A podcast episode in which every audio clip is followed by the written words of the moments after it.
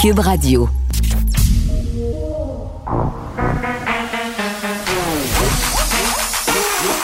Elle a une opinion sur tous les sujets. Pour elle, toutes les questions peuvent être posées. Geneviève Peterson. Cube, Radio. Hey, bon lundi tout le monde, bienvenue à l'émission. J'espère que vous avez profité du soleil en fin de semaine parce a des auditeurs qui m'envoient des photos depuis tantôt. Il y a de la neige dans certains coins du Québec ce matin, le Saguenay en particulier. Vous savez, euh, je viens de là, donc il y a des auditeurs euh, là-bas qui m'écoutent quand même pas mal. Euh, et je vais vous dire, je suis une adulte officiellement parce que pour la première fois de ma vie, mon rendez-vous pour mes pneus d'hiver, oui, il est pris il est pris. L'année passée, j'étais restée en pneus d'été assez longtemps et j'avais gardé mes pneus d'hiver jusqu'à la Saint-Jean-Baptiste. C'est pour vous euh, donner mon degré de responsabilité face aux tâches de l'existence. Donc voilà, c'est fait, c'est gagné. J'aurai mes pneus d'hiver et je pourrai faire face à toutes les tempêtes, mais peut-être pas celle de la COVID-19 parce que ça se continue.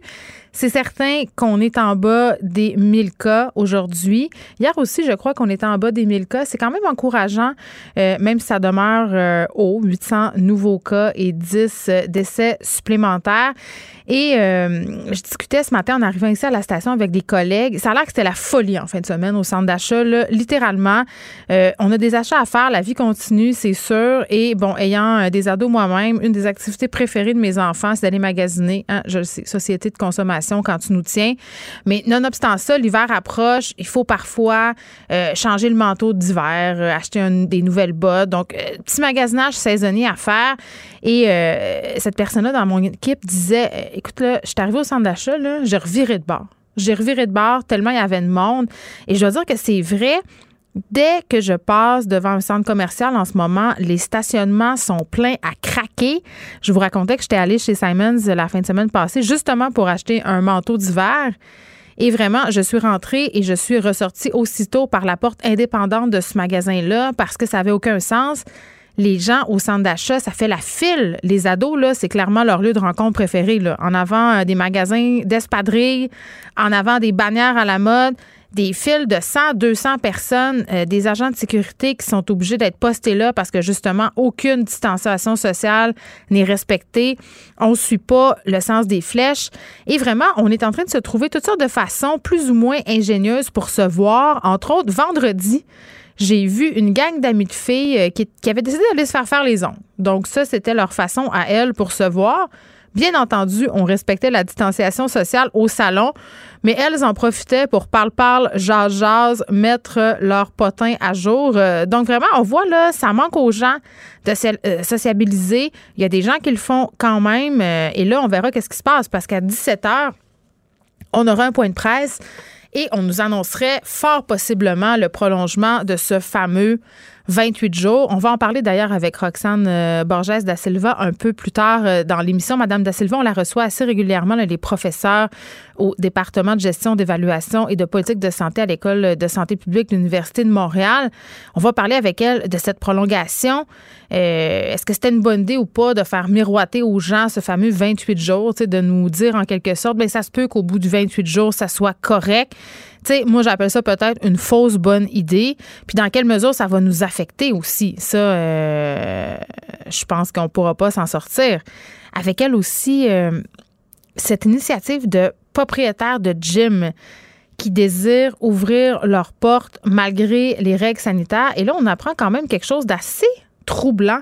On entend un peu partout euh, la coalition des propriétaires euh, de gyms qui entendent défier le Québec, euh, c'est-à-dire certains gyms qui veulent ouvrir dès le 28 pour contester justement la fermeture. Eh bien, euh, quand même, cette coalition-là, euh, ça, c'est Félix Séguin qui vient de le sortir sur Twitter, le journaliste chez nous, euh, serait menée par un membre en règle des Hells Angels. Donc, c'est pas rien. La chose dérange beaucoup dans les milieux policiers et politiques. C'est ce que souligne Félix Séguin. On aura des détails un peu plus tard, évidemment. Mais quand même, ça fait beaucoup jaser que cette initiative-là de garder, de peut-être possiblement faire fi des règles sanitaires, donc de faire carrément de la désobéissance civile. Moi, je pense pas que c'est une stratégie très, très gagnante de la part des gyms. J'aurai l'occasion aussi d'en jaser avec Julie Marco un peu plus tard à 14h30. Mais là, parlons euh, d'un sujet qui va quand même, mais qui est au cœur des préoccupations depuis le début de cette pandémie et même avant. Le temps d'écran chez les adolescents, chez nos enfants, c'est problématique. Et qui dit un prolongement de ce 28 jours, dit Geneviève et d'ailleurs tout le monde à la maison qui nous écoute, euh, on va devoir trouver des façons, des méthodes pour éloigner nos enfants euh, des écrans. Et j'en parle tout de suite avec Suzanne G. Chartrand, qui est porte-parole du collectif Debout pour l'école, parce que les jeunes, malheureusement, passent trop de temps d'exposition devant les écrans. Elle a signé deux textes qui sont qui seront pardon, publiés euh, bientôt dans notre section Faites la différence. Bonjour, euh, Madame Suzanne G. Chartrand. Bonjour, madame. Bon, euh, je pense que c'est un secret pour personne. Là. Nos jeunes passent de plus en plus de temps devant leurs écrans et la pandémie n'a pas arrangé les choses parce que, bon, ils sont laissés à eux-mêmes. Euh, les parents travaillent et en plus, l'école utilise de plus en plus cette méthode-là pour les rejoindre. On parle d'enseignement à distance. Puis si on prend le cas euh, de la plupart des gens qui nous écoutent, là, les feuilles de devoirs, c'est pour ainsi dire aboli. Les cahiers aussi. On fait majoritairement les exercices de façon électronique. Donc, euh, tu sais, d'un côté, on dit les écrans, ça affecte les jeunes. Il y a beaucoup d'études qui nous démontrent ça, qui nous démontrent les effets de ces écrans-là, mais d'un autre côté, on les, on les utilise de plus en plus euh, dans nos établissements d'enseignement. Oui, en effet, les études datent d'au minimum 20 ans. Euh, je cite mhm. le livre de M. Desmurget, il y a 75 pages de bibliographie en français, en anglais et un peu en espagnol. Je veux dire, c'est hyper documenté le fait que les enfants, dès deux ans, euh, sont devant les écrans et de mm. plus en plus partout en Occident. Et on voit une courbe absolument hallucinante. 2000, 2010, 2012, il se passe à peu près rien. Puis après 2012 à 2020, ça monte en flèche. Et des enfants de, de moins de 6 ans passent jusqu'à 4 heures sur des écrans. Euh, ça soit ludique, euh, je veux bien, c'est pas scolaire, mais euh, c'est quand même des écrans. Et les effets, ils sont extrêmement graves et extrêmement documentés. On peut pas faire semblant qu'on ne le sait pas aujourd'hui. C'est des effets sur le cerveau, sur la mémoire, sur l'attention, sur le langage, sur la socialisation, sur le sommeil, hmm. sur l'obésité, sur la sédentarité, sur le rapport aux autres. C'est-à-dire un enfant qui, qui dès, l'âge de trois ans est en face de son petit téléphone avec des petits bonhommes, ben il n'y a pas besoin de parler à ses frères et sœurs si jamais il y en a. Il n'y a pas besoin de parler à sa mère non plus parce qu'il est en contact avec d'autres. Et donc on les voit dans l'autobus. Moi, jusqu'à l'année dernière, je prenais l'autobus d'un quartier populaire dans mon quartier, et puis je vois des mères de 35 ans puis des enfants de 5 ans, chacun sur leur téléphone durant le trajet de bus. Ils ne se parlent plus. Donc, il y a toute, toute la relation aux parents, à la fratrie, aux, petits amis qui disparaît parce que les enfants sont happés par les, écrans. Ouais. jeunes, enfants, puis après adolescents encore plus avec les jeux vidéo et tout ça. Donc, c'est très, très grave. C'est pas, c'est pas juste un, détail, c'est très, très grave. Mais attendez, attendez, là. Euh, ça sonne très, très alarmiste, là. Je veux dire. C'est très alarmant. C'est pas ben, attendez, ben, je beg to differ, comme on dit en bon français, là, je pense qu'il y a des, des comment on pourrait dire ça?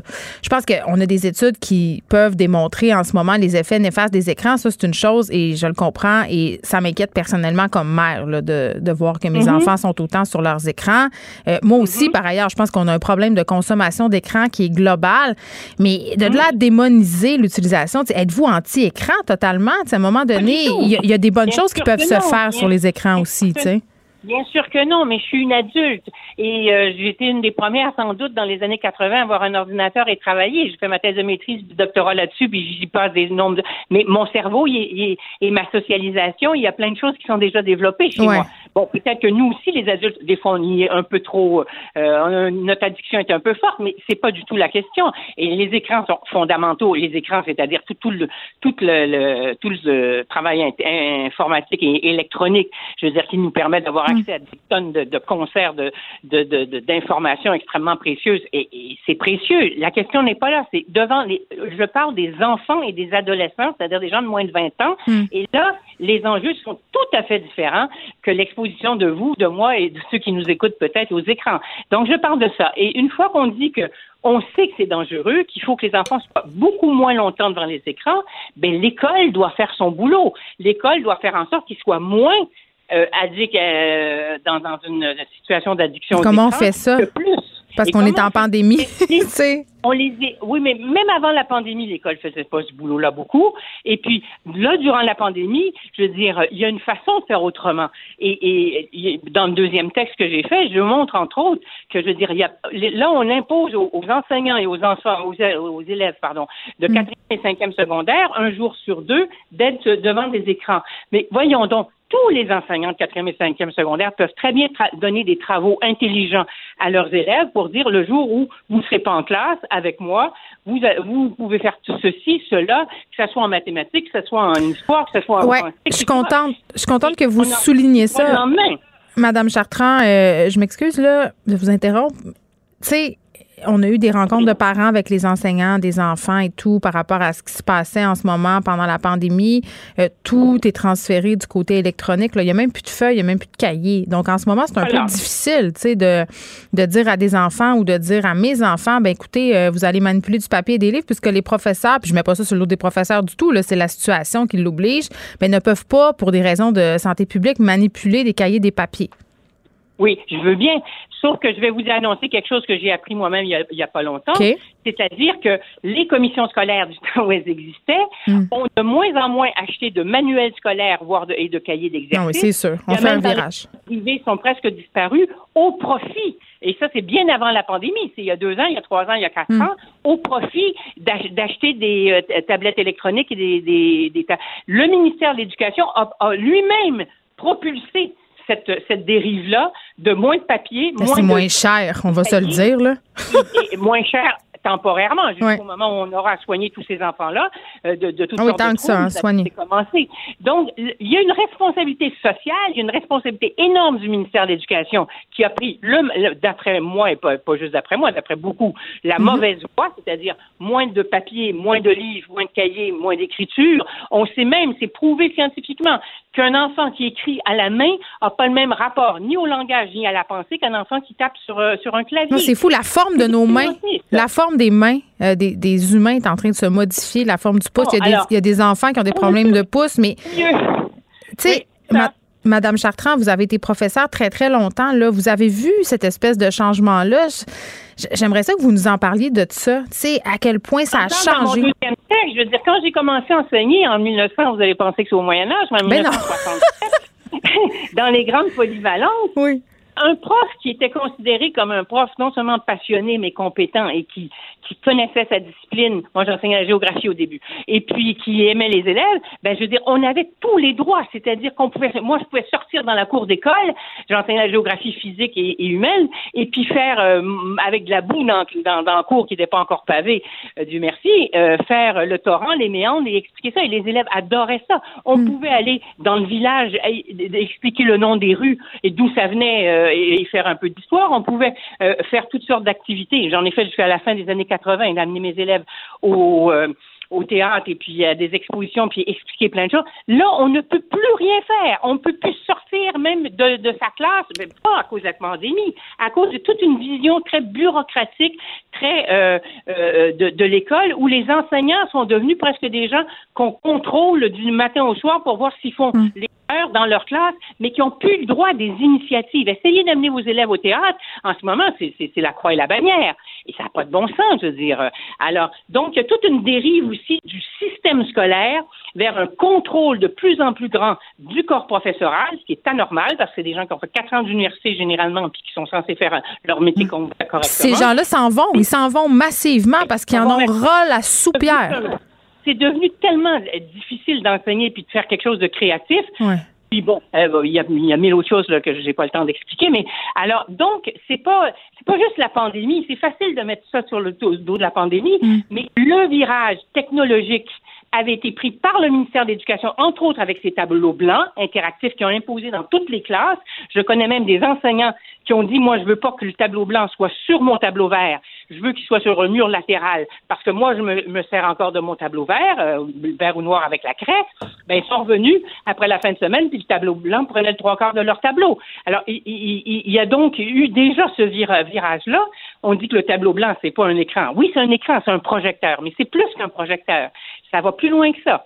Alors, euh, et donc, il y a eu ce virage-là. Il y a eu le virage de moins de livres, moins d'achats de livres au profit de plus de tablettes hmm. et euh, moins d'achats de cahiers. Et donc, là, on se retrouve en pleine pandémie avec la situation que vous avez décrite, c'est-à-dire que les, enfants n'ont pas chez eux leur livre de maths ou de livre d'histoire ou de leur grammaire. Non, mais je vais aller plus loin que ça. Ils sont démunis, les enfants, maintenant, devant les livres. Ils ne savent plus quoi faire avec ça. Absolument. Mais ça, c'est le drame de. C'est la rêve les parents ne sont pas les premiers responsables de ça, c'est l'école qui est responsable de ça. C'est l'école qui est responsable de transmettre ce goût des livres, ce goût de la lecture, parce que la lecture sur un écran, la lecture assise dans un fauteuil, c'est pas la même chose, on le sait. Et les enfants, ce qu'ils font sur, dans les écrans, c'est constamment d'aller d'une page à l'autre, etc. Donc, ils sont dans la vitesse absolue, ils sont pas dans la réflexion, ils sont pas dans l'intimité d'eux-mêmes, de leurs émotions.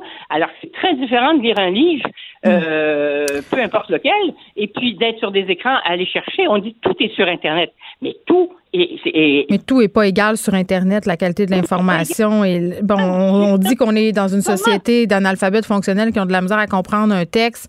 Tu sais, à un ben moment donné sont bons. Qu'est-ce qu'ils peuvent savoir si ce qu'on dit sur Octobre ou sur euh, la guerre d'Espagne ou, ce que vous voulez sur les Mohawks ou sur euh, Oka, c'est vrai ou c'est pas vrai dans l'article qu'ils vont lire. Ils n'ont aucune culture de base pour choisir le texte qui va être le plus hmm. juste sur le plan euh, historique, par exemple. Donc, c'est facile de dire tout est là, mais tout n'est pas accessible de la même façon aux élèves aussi jeunes. Peut-être des universitaires sont capables de, de, faire la part des choses euh, sur des événements politiques et dire bon ben ça c'est un point de vue, mais il y en a d'autres. Mais des jeunes de moins de, enfin je parle essentiellement des élèves de l'école primaire et secondaire. Euh, pour que je connais plus. Bon, je connais l'université, mais c'est autre chose. Mais, euh, mais non, ils peuvent pas faire la part des choses. Donc, prétendre que c'est une source extraordinaire d'information, oui, pour des adultes cultivés et qui savent faire la part des choses, mais pas pour des adolescents et des enfants. Votre texte euh, Stopper les écrans sera publié dans la section Faites la différence euh, cet après-midi à 14 h. Et j'ai envie de vous demander, Madame Chartrand, vous n'avez pas envie de vous présenter en politique, vous, pour briguer le ministère de l'Éducation? Il me semble que vous seriez bonne. L'école aurait besoin de vous. Hein? Oui, c'est bien gentil de votre part, mais je suis sûre qu'on ne voudrait pas. Ben, je suis pas sûre de ça, moi. Madame. Ça fait déjà plus de 50 ans que je critique le ministère de l'Éducation. J'ai eu des contrats au ministère de l'Éducation euh, et euh, on a mené des batailles importantes, mais depuis, je considère que depuis 30 ans, euh, on peut pas, je veux dire, le pouvoir est trop concentré dans les mains de ceux qui l'ont. Il n'y a pas de diversité de points de vue possible, y compris de point de vue scientifique. Alors, en tout cas, on va vous encourager à continuer à écrire. On pourra vous lire dans le journal sur ben, le site web dès 14 h Très gentil. Suzanne G. Chartrand, euh, porte-parole du collectif Debout pour l'école. Geneviève Peterson. Elle réécrit le scénario de l'actualité tous les jours.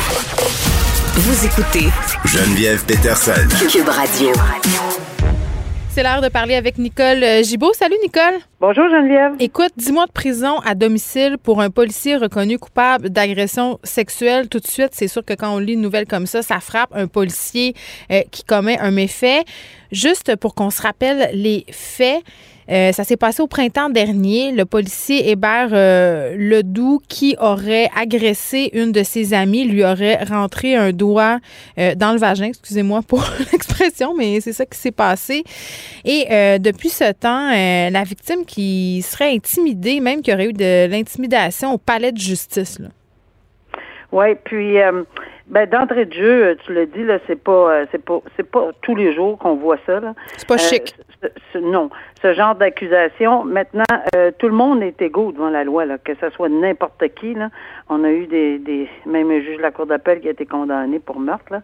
On s'entend que que il y a personne qui est en dessous ou sous la loi. Donc, euh, euh, ce policier-là a fait face à la justice pour agression sexuelle. Mm. Il a été reconnu coupable. Et évidemment, il a le droit il en appelle de ce verdict, mais même si on est en appel, il faut qu'on comprenne que on peut être en appel d'un verdict, mais ça ne change rien. On continue, le, les juges, nous, on continue le processus, on rend la sentence. Évidemment, si ça fait pas l'affaire, on va l'annexer, puis il ira en, appel avec Alors, il y a eu dix mois euh, en sursis, mais ce qui était un peu euh, bizarre, c'est que, ben, bizarre, c'est que qui nous fait jaser aujourd'hui, c'est que la recommandation avait été une absolution conditionnelle. Et le ça, ça veut dire quoi? L'absolution conditionnelle, il n'y a pas de casier, puis euh, il faut qu'il suive euh, certaines conditions et normalement, entre guillemets, il garde son emploi comme tout citoyen. Ça arrive régulièrement qu'on demande des absolutions conditionnelles et qui sont accordées. Oui, parce que quand, euh, quand tu es policier, Nicole, tu peux pas évidemment avoir de dossier, donc son absolution conditionnelle lui aurait permis de demeurer policier. Probablement, oui. Mais là, c'est ça. Mais là, évidemment, ils vont tout analyser ceci parce que c'est sûr que mm. dix mois de prison en sursis, ce qui n'était pas la recommandation, puis qui n'était pas demandé. Hmm. Euh, et c'est un obstacle majeur. Évidemment, il y a une, il- il- il- tout ça va être analysé au niveau du corps policier puis de l'administration. Mais euh, c'est c'est quand même très sérieux parce que je pense que ce que j'ai compris dans ce dossier-ci, c'est que on avait porté des accusations par euh, euh, de façon sommaire, euh, parce qu'on peut porter des accusations en matière d'agression sexuelle de deux façons, par acte criminel ou par infraction sommaire. Si c'était le cas, c'était passible de 18 mois à l'époque de prison maximum. Ça veut dire, et, et, et là je dis bien ici, parce que j'ai pas la- le chef d'accusation devant moi, mais c'est ce que j'ai compris. Oui. Et 10 mois sur 18 mois pour une première infraction, c'est quand même... Mais on parle de, évidemment, euh, d'être à la maison. 5 mois sur 10, c'est 24 sur 24 à la maison. Euh, et ça, je peux... Mais on est en confinement. On est en confinement. Ouais, ça mais change pas grand-chose. Je peux te dire que c'est vérifié. Puis pour les prochains cinq mois également. Je peux te dire que les agents de surveillance le font. Tu dois répondre à ton numéro de téléphone. Tu ne peux pas faire de transfert d'appel. C'est vraiment régulier. Puis tu t'exposes à un retour dans le tribunal pour qu'on te fasse continuer ta sentence en prison. Donc oui, c'est sérieux. Et, euh, et et tu l'as dit d'emblée, il y a trois policiers là-dedans qui, euh, qui, a, qui sont sous enquête présentement. Il n'y a pas d'accusation criminelle pour intimidation, puisqu'il semblerait qu'ils se sont interposés entre la victime et le policier, peut-être en support où eux disent non, c'est c'est pour faire un écran, pour éviter euh, toute chose. Ben, Ce c'est que effondré a à terre en pleurs, la Ouais, victime. Le juge l'a pas apprécié du tout, du tout. C'est, il, l'a- il en a fait la remarque. Mais évidemment, il ne peut pas aller plus loin que ça parce qu'il n'y a pas d'accusation, un.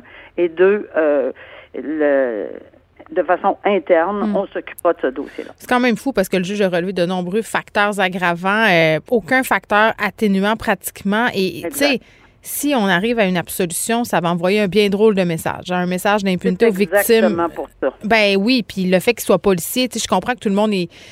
euh, les gens, on, on est égaux par rapport à la justice, peu importe les fonctions qu'on occupe, mais pour des gens qui officient comme policiers, euh, comme des, des avocats, des, je veux dire, il me semble qu'il y a une coche de plus. Là. Tu sais, il faut absolument être irréprochant. Absolument, puis c'est là-dessus, puis tu as très, très raison de le dire, parce que c'est le facteur de dissuasion, Ça le facteur de dénonciation, la réprobation, ça rajoute une coche. Oui, c'est un facteur qu'on a certainement pris en considération. Bon, euh, le tousseur de Québec, Nicole, sentir euh, sans accusation. Et là, petit rappel des faits. Au mois d'avril passé, je ne sais pas si vous vous souvenez, un vidéo qui avait brisé l'Internet. OK, qui était devenu carrément viral. Euh, c'est quelqu'un qui, au service de commande à l'auto d'un Dairy Queen à l'ancienne Lorette, aurait. euh, il a été filmé, en fait, en train de tousser volontairement sur le terminal de vente. Et là, évidemment, les gens étaient fâchés. Les gens étaient indignés. Tu te rappelles, là, en avril, on était au début de la pandémie. On nous parlait de la toux, on nous parlait des gouttelettes. Donc, une personne tousse impunément sur un terminal de paiement. Écoute, ça avait soulevé l'air et l'opprobre et les policiers étaient sortis pour dire, ben on va trouver cette personne-là qui était euh, finalement un jeune homme de 20 ans, Émeric Pouliot, avait perdu sa job dans la foulée de ces événements-là. Les policiers avaient dit, écoutez, là, euh, possiblement qu'il y aura des poursuites contre lui euh, parce que, bon, c'est un méfait. Et finalement, il n'y aura pas de poursuite. Non, puis je peux, au niveau peut-être juridique, dans le fin détail, etc., peut-être ça rencontrait pas tous les critères de. Il y avait deux options. Alors, tu l'as bien décrit, c'est exactement nuisance, parce qu'évidemment, en toussant sur ceci, il pouvait mettre en danger la vie et la paix- le- de- de- des gens, là, des, des, des gens au dans le commerce comme tel, oui. qui recevaient l'appareil et qui le prenaient dans leurs mains. Et euh, il y avait aussi, euh, même chose pour euh, une question de méfait, parce que si on tous on crache, on est dans, encore une fois dans un dans, dans un système de loi de santé publique. C'est volontaire, On là. est C'est pas un accident, il n'y a pas à est en choumer. urgence, il n'y a pas à choumer, etc. Puis c'est drôle, son vidéo, ça rit dans le taux. Quelle bonne blague. tellement aberrant, là, tellement aberrant de voir ceci, tu sais, que je n'ai qu'un mot écervelé. Mm. Et dans ce temps-là, euh, bon, c'est pas la raison pour laquelle on n'a pas déposé. Moi, ce qui me titille un peu, Geneviève, c'est que, et je le disais, euh, oui, c'est vrai que le DPCP n'a pas à expliquer. Ça, c'est un dossier, c'est pas un dossier de ticket. C'est un dossier où on a demandé au DPCP, on n'était pas rendu aux tickets. Sais, on a eu toute une, une, une à savoir si le, les policiers pouvaient remettre le billet d'infraction tout de suite ou il fallait qu'ils déposent pour un constat d'infraction euh, plus tard, puis que ça serait analysé. Bon, ben, on est dans ce dossier-là, c'est le DPCP qui, qui l'a analysé et pour des motifs qui leur appartiennent et, et, et probablement qu'ils connaissent très bien, puis je pense que je peux comprendre entre les lignes, mais c'est pas moi ici là, qui dois comprendre entre les lignes dans un cas où on est en pandémie, où tout le monde euh, se, force de faire les choses, puis que c'est pas agréable pour personne. Puis au début, c'était très, très difficile au mois d'avril également. Tout le monde était. En plus, on va ajouter la peur. Euh, il y a des gens qui étaient terriblement inquiets ces gens-là. Il a été testé négatif, Dieu merci, ce jeune-là. Mais, mais l'idée là-dedans, c'était de passer un message aussi. Mais là, le message ne passe pas bien, bien, ce qu'on comprend. Mais que le DPCP dépose pas, parce que, tu sais, on dépose pas juste pour déposer le DPCP. Mais le mais il y a un pouvoir discrétionnaire, Nicole. Oui, mais pourquoi pas l'expliquer dans le minimum? Moi, c'est là que je vais en venir. à mon avis, le DPCP, c'est un petit communiqué, pas obligé d'aller dans le fin détail. On le mm. sait qu'ils sont pas obligés de justifier et de leur, leur non-dépôt. Ça, on sait ça. Mm. Mais dans un cas spécifique, on est en pandémie, on est hors de l'ordinaire, là, avec un, un individu qui commet des gestes hors de l'ordinaire, parce que en toute connaissance de cause, une autre fois, quelqu'un tousse, puis tout ça, ben, il trouve ça bien drôle. Mais là, c'était bien spécifique. On sait pourquoi ils hmm. se sont filmés, là. Alors, ça aurait été vraiment le fun que le... Pas le fun, mais ça aurait été... Moi, je pense... On veut savoir. On aurait voulu savoir. Le DPCP l'explique. Ben oui, puis le service de police de la Ville de Québec a dit que juridiquement, on n'avait pas les éléments essentiels pour établir euh, qu'il y avait une infraction criminelle en vertu du décret de la loi de la santé publique. Donc, c'est pour ça qu'ils n'ont pas pu y aller. un instant, un instant, un instant parenthèse. Ça, c'est la loi sur la santé publique. Les gens font souvent cette erreur-là. Ça, ça n'a rien à faire avec la loi sur la santé et sécurité publique. Le code criminel, c'est fédéral. La loi sur la santé publique, c'est une autre chose. Il y avait peut-être deux pistes de solutions, mais là, on ne sait même pas où ils sont allés, ni sur la... en tout cas, moi, j'ai pas compris. Tu sais, méfaits puis de nuisances et, où la loi sur la santé publique, où ça a accroché, là, où est-ce que c'est que ça ça fonctionne pas et pourquoi? On est dans deux juridictions différentes. Hmm. J'aurais bien, bien aimé avoir un petit peu plus de détails. On aurait eu droit euh, à des détails, moi, je pense, euh, par souci euh, de transparence. OK. Euh, une histoire euh, quand même assez abracadabande qui va coûter très, très cher euh, à une mère de famille monoparentale. Tu on parle souvent de l'importance de prendre des assurances voyage avant de s'en aller. Et ce, peu importe où on s'en va, peut-être encore plus pertinent en ce moment, malgré que bon nombre de compagnies qui refusent d'assurer contre la COVID-19. Mais ça, c'est un autre sujet.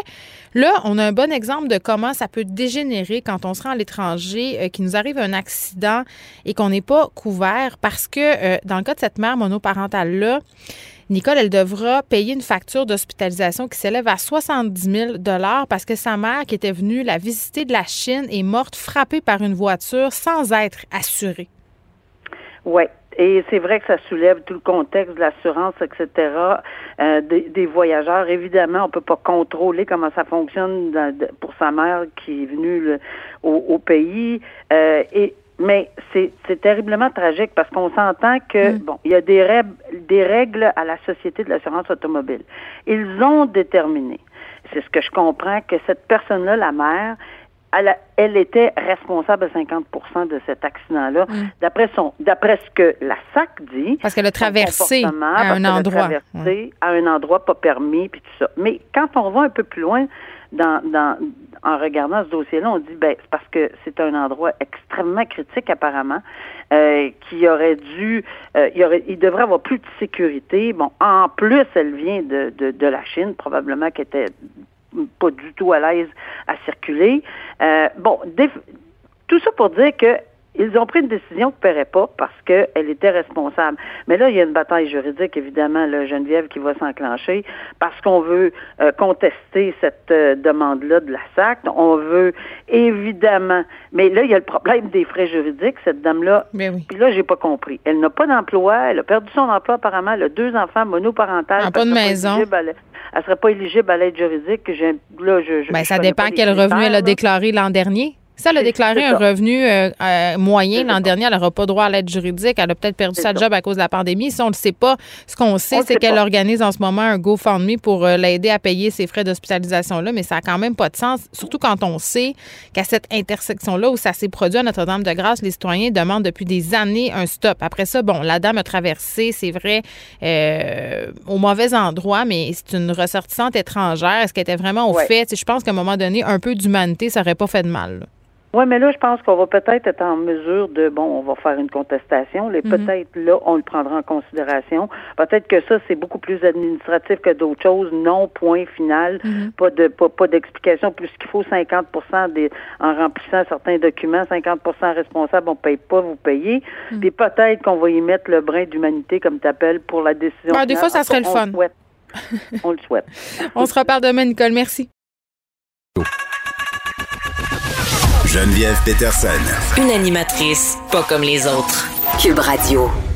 Bon, on s'en sort pas. Ce qui fait jaser aujourd'hui, c'est évidemment le prolongement des mesures euh, sanitaires qui va s'étendre fort probablement au-delà des 28 jours annoncés au préalable par le gouvernement.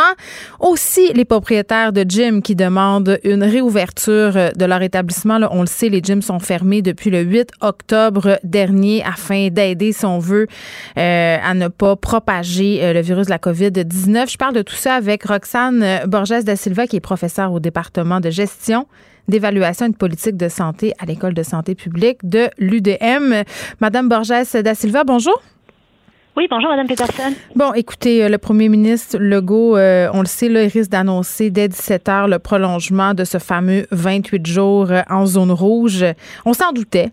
Évidemment, on a commencé à nous préparer la semaine dernière. Je me rappelle, vendredi, le PM qui disait on devrait vous faire des annonces en début de semaine prochaine, mais tout porte à croire qu'il y a certaines mesures sanitaires qui seront euh, reconduites. certains se disent déçus, même surpris que le fameux défi 28 jours soit plus long que prévu. Est-ce que ça vous étonnerait, vous, si on apprenait bel et bien à 17 heures que les mesures étaient prolongées? Est-ce que c'était la bonne chose à faire? Non, je ne serais pas surprise du tout. En fait, euh, le gouvernement espérait pouvoir euh, réduire le nombre de cas mm. euh, et donc la transmission journalier et la transmission communautaire avec ce défi 28 jours. Malheureusement, ça n'a pas fonctionné à la hauteur de leurs attentes et de leurs objectifs. On a encore autour de 800 1000 cas par jour, mm. ce qui est encore trop pour pouvoir arrêter, ben, en fait, réduire les mesures qui sont en place. Oui, mais on a quand même descendu euh, sous la barre des 1000. Ça aurait pris quoi, vous pensez, pour qu'on relâche la, si on veut, ces mesures-là?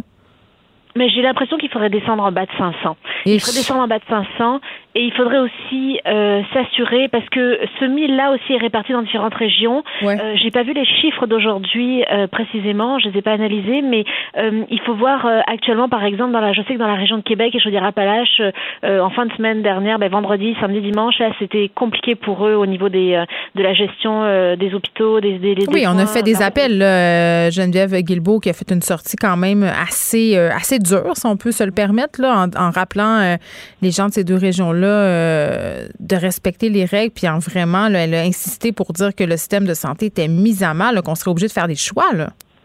Absolument. Donc, euh, en fait, euh, c'est une des raisons majeures pour lesquelles le gouvernement ne veut pas se permettre actuellement de réduire les mesures, puisqu'on courrait le risque d'augmenter la transmission communautaire et donc de d'avoir plus d'hospitalisation et de gens qui aient besoin de soins intensifs. Et on veut pouvoir leur offrir ces services-là de soins de santé et pas avoir à choisir. Là, je pense que ça, on, le comprend bien là, en ce moment euh, qu'il faut le faire.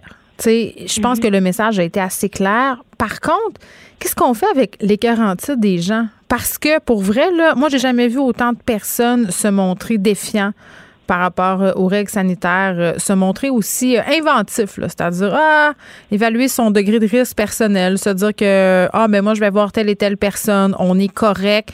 Tu sais, on est vis-à-vis -vis ça aussi là. Oui, mais en fait, moi, j'inviterais les gens à essayer de, de justement d'innover et euh, de, de, de, développer des stratégies euh, qui soient euh, ben, qui virtuelles ou qui respectent justement ces les recommandations de santé publique, sans, comme par exemple, faire des ce qu'on appelle des Skyperos, c'est-à-dire des apéritifs, comme on dit en France, avec via Skype ou via Zoom, donc des 5 à 7 via Skype ou via Zoom, de, de faire des rencontres comme ça virtuelles. De, il y a toutes sortes de possibilités. mais les gens sont tannés du virtuel. Moi, j'ai vu une gang de filles qui avaient décidé d'aller se faire faire les ongles. Hein, il était à distance sociale, il était à deux mètres dans un salon de pédicure, puis je jasais ça. Ils faisaient leur commérage. Oui, mais à ce moment-là, euh, ça c'est encore autorisé. Je veux dire, on peut aller se faire faire une manucure ou une pédicure en restant à deux mètres. euh, C'est encore autorisé. Ben oui, OK. Puis en même temps, attention de garder le masque. puis les gens se voient au centre d'achat aussi. Tu sais, puis ça, euh, c'était Oui. peut-être un petit peu moins euh, heureux.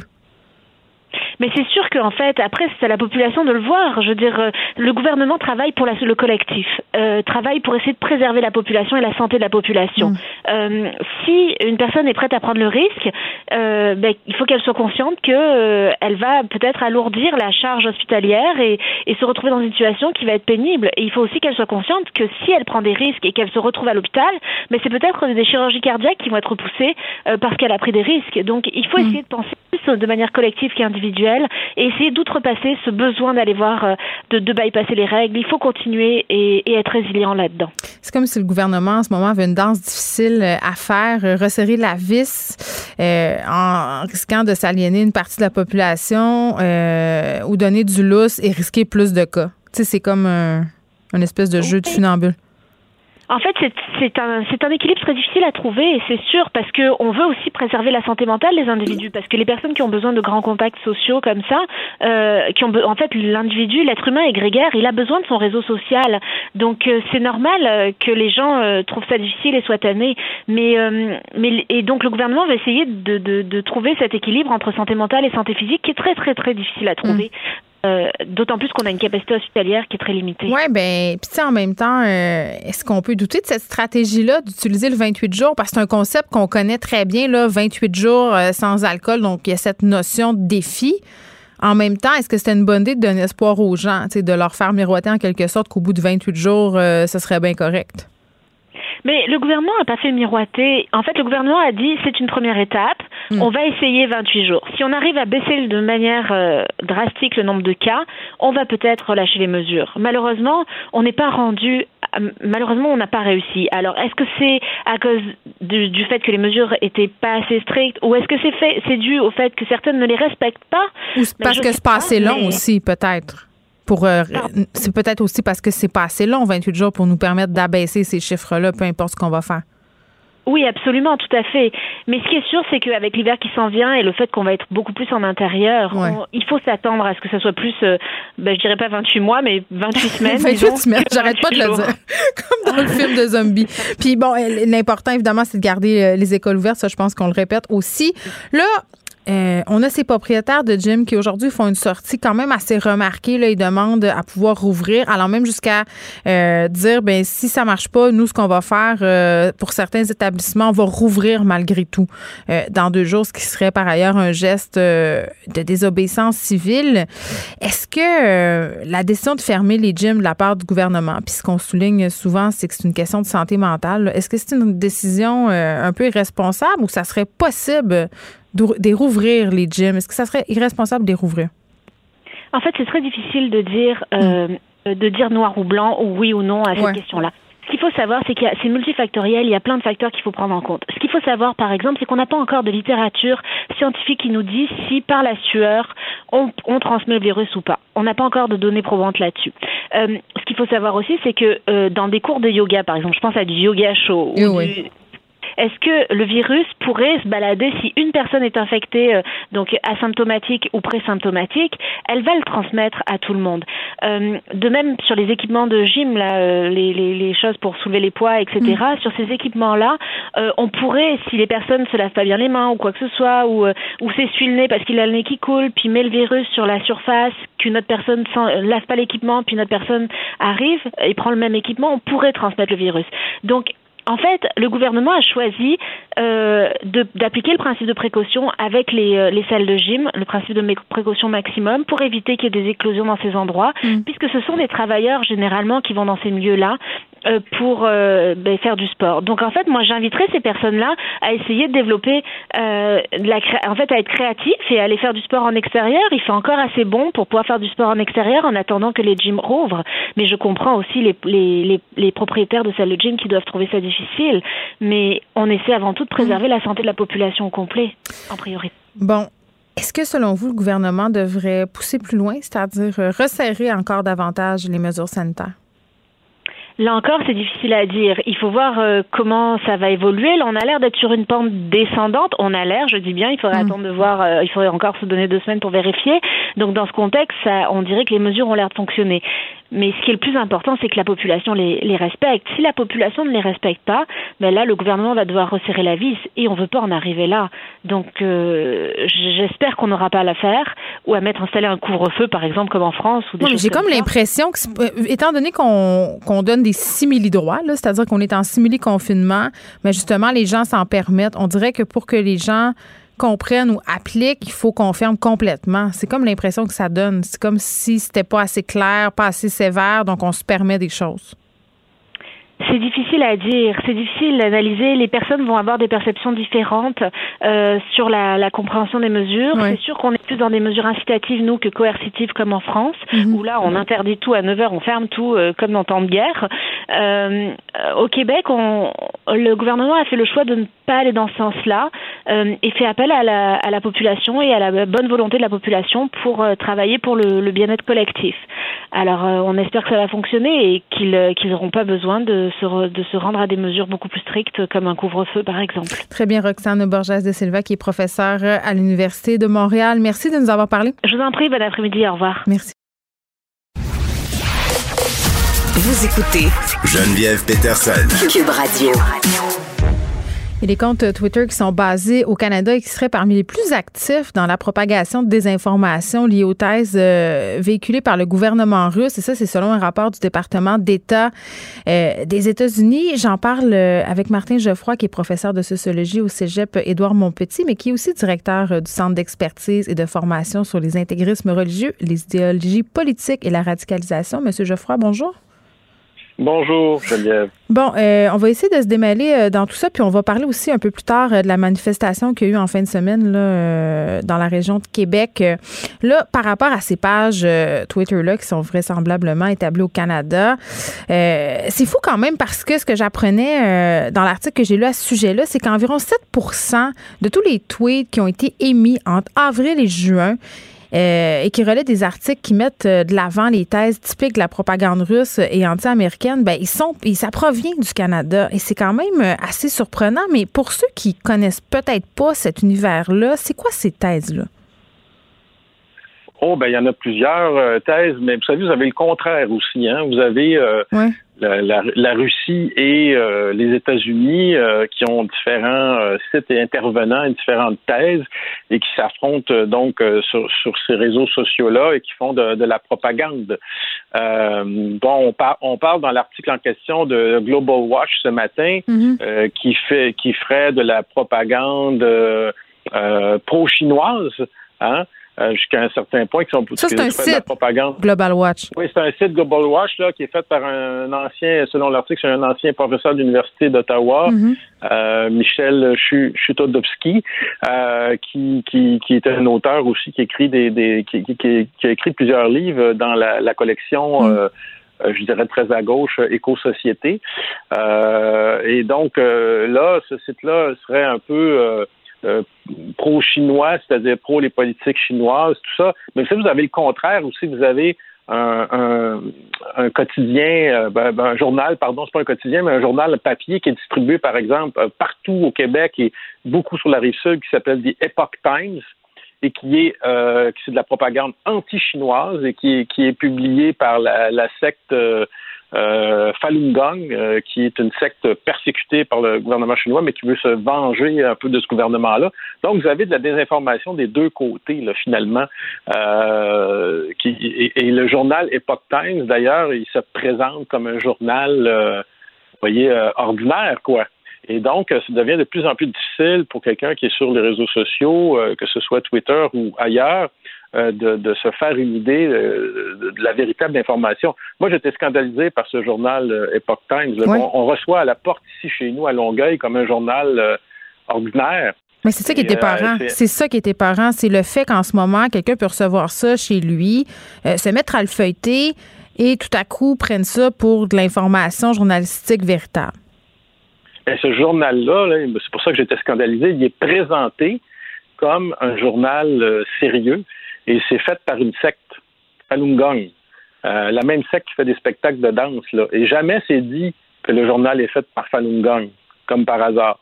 Et même chose pour les sites dont on parle comme Global Watch, ça se présente comme de l'information, je ne sais pas, comme CNN ou comme le Journal de Montréal, euh, et ça se présente comme de l'information factuelle, mais ce sont des sites qui, à la base, euh, sont, euh, font de la propagande, que ce soit pour les États-Unis ou pour la Russie ou pour un pays en particulier. Alors, vous avez même maintenant la Russie qui a mis en place un réseau qui ressemble à Facebook, qui s'appelle VConTake, et d'ailleurs dont tous nos, ténors de complotistes sont en train de migrer sur ce réseau-là. Mais il ne faut pas se leurrer. Autant Facebook est contrôlé par les Américains, autant VConTech est contrôlé par les Russes. Et dans les deux cas, on s'en sert pour euh, faire de la propagande pour les intérêts des deux pays en question. Puis là, en même temps, euh, ce qui ressortait tout ça ce matin, c'est que ces infos-là qui émanent de ces comptes Twitter ou d'un site comme Global Research, quand même, le Global euh, Research, il y a 38 000 abonnés sur Twitter, c'est quand même pas rien. C'est plus que 10 000 pour être considéré comme d'influence, si on veut. Ça peut avoir, ces informations-là, un impact réel. Je pense entre autres à la présidentielle américaine qui s'en vient. Euh, oui, oui, notamment à la présidentielle américaine, effectivement. Euh, on sait qu'on est à presque une semaine là, de l'élection et mhm. qu'il y a beaucoup d'informations qui circulent. Twitter a commencé à mettre des nouvelles petites politiques. Je ne sais pas si vous avez remarqué. Euh, il nous demande maintenant de lire un article avant de le retweeter. Je ne sais pas si vous avez remarqué ça. Oui, il y a comme des espèces de ah. mise en garde, comme quand on, veut écouter un film et que ça dit s'adresse à un public averti seulement. C'est un peu le même genre. Oui, c'est ça. Ils se mettent à, mettre des mises en garde, mais en même temps, ils permettent des, comptes. Euh, Twitter, c'est le pire. Hein. Vous savez que, par exemple, bon, euh, on sait qu'Alexis Cossette-Trudel et d'autres, mais pour l'instant, seulement Alexis Cossette-Trudel a été exclu de YouTube, Vimeo, de Facebook, et Vimeo, YouTube, mais pas encore, mais pas encore Twitter. Hein? Alors, Twitter, euh, il est encore là. Puis j'en connais des pires, moi, qui sont sur Twitter, des Québécois comme euh, Vic Survivaliste, qui est carrément euh, antisémite. ah, mais attends, il y en a plein, là, Martin. Là, chaque jour, on parle d'antisémitisme, on parle de, gens qui ont des propos hyper racistes, des propos homophobes, des propos à la limite du terrorisme et de la menace qui sont là quotidiennement à répandre leur fiel. Je comprends pas pourquoi Twitter attend, est à la remorque des autres plateformes à ce point-là. Là. C'est le pire, c'est le pire de toute la gang. Euh, je veux dire, euh, moi, ça fait comme euh, Vic Survivaliste, là, comme je vous disais, c'est un, négationniste. C'est quelqu'un qui nie l'Holocauste. C'est quand même grave en France. En France, ben oui, mais il est toujours sur Twitter. Ça fait comme un, ça fait comme plus d'un an que je parle de lui. Puis je dis, hey, Twitter, quand est-ce que vous allez enlever ça, là? Non, mais pourquoi au Québec euh, aussi? Parce que là, moi, c'est ça qui, depuis euh, quelques temps, là, beaucoup d'articles qui sortent pour dire, euh, ben, on a beaucoup de comptes au Québec de fausses informations, des comptes complotistes, des comptes haineux. Tu sais, j'écoutais une enquête récemment qui disait qu'au Québec, les théories QAnon étaient parmi les territoires où c'était le plus populaire. C'est quoi notre problème, sérieusement? Et on est-tu en manque de religion tant que ça? Qu'est-ce qui se passe? C'est une grande question auquel euh, moi et d'autres chercheurs dans les prochains mois, on va s'attarder à répondre à ça. Euh, j'aimerais ça vous donner toutes les réponses tout de suite, mais bon, euh, on peut y aller de quelques hypothèses. effectivement, là, je, vois la sociologue des religions en vous qui, qui a envie de dire, ben, on, a, on, a, enlevé la religion au Québec puis on l'a remplacée par un autre type de religion. Mais Quenon, il y a plein de euh, monde qui compare ça à une religion. Là. Il y a des images messianiques, euh, c'est une, une, iconographie religieuse, euh, c'est un système religieux. C'est pas, c'est pas, c'est pas farfelu de dire que Quenon c'est une nouvelle forme de religiosité. Là. Ben, c'est pas farfelu du tout, là. C'est pas exactement la religion à l'ancienne mais je vais vous épargner les concepts. On, nous autres, on appelle ça euh, les chercheurs de l'hyper-religion. Euh, parce que pour les gens, euh, c'est ça souvent.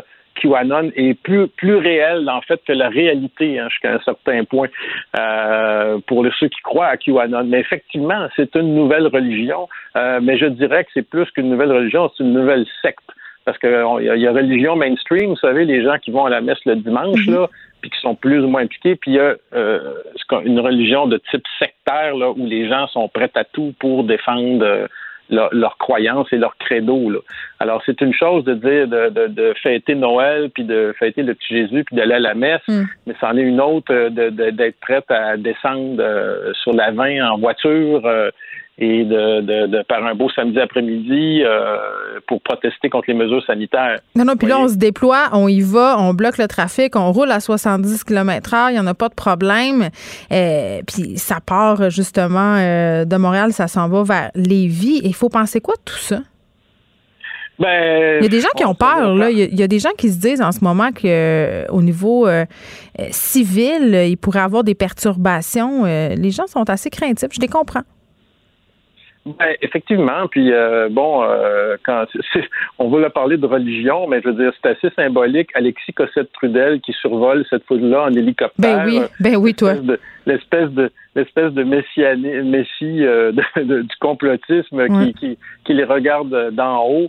Euh, puis, ça, en fait, c'est la fondation euh, de Stéphane Blais qui a organisé ça. Mm. Puis ils ont loué cet hélicoptère-là avec l'argent qu'ils ont ramassé de la fondation. Alors c'est quand même euh, 400 000 dollars qui a été ramassé supposément pour payer des avocats pour poursuivre le gouvernement et qui finalement sert à louer des hélicoptères pour Alexis Cossette-Trudel. C'est quand même euh, remarquable. Non, mais ça, euh, oui, puis vous faites bien de le souligner, M. Euh, Geoffroy, mais j'allais dire, tu sais, vous êtes un expert de la radicalisation et de ces processus. Est-ce que automatiquement, parce qu'il y a des gens au Québec en ce moment qui sont en train de se radicaliser, là, c'est un terreau parfait pour ça, là. Est-ce qu'avec la radicalisation vient automatiquement l'action? pas nécessairement. Je vous dirais que dans 80, c'est ça qui est, rassurant, dans 99% des cas, euh, quand la police arrive chez eux, ils se dégonflent. Mais c'est le 1% qui est préoccupant quand même. C'est le 1% qui pourrait passer à l'action, justement.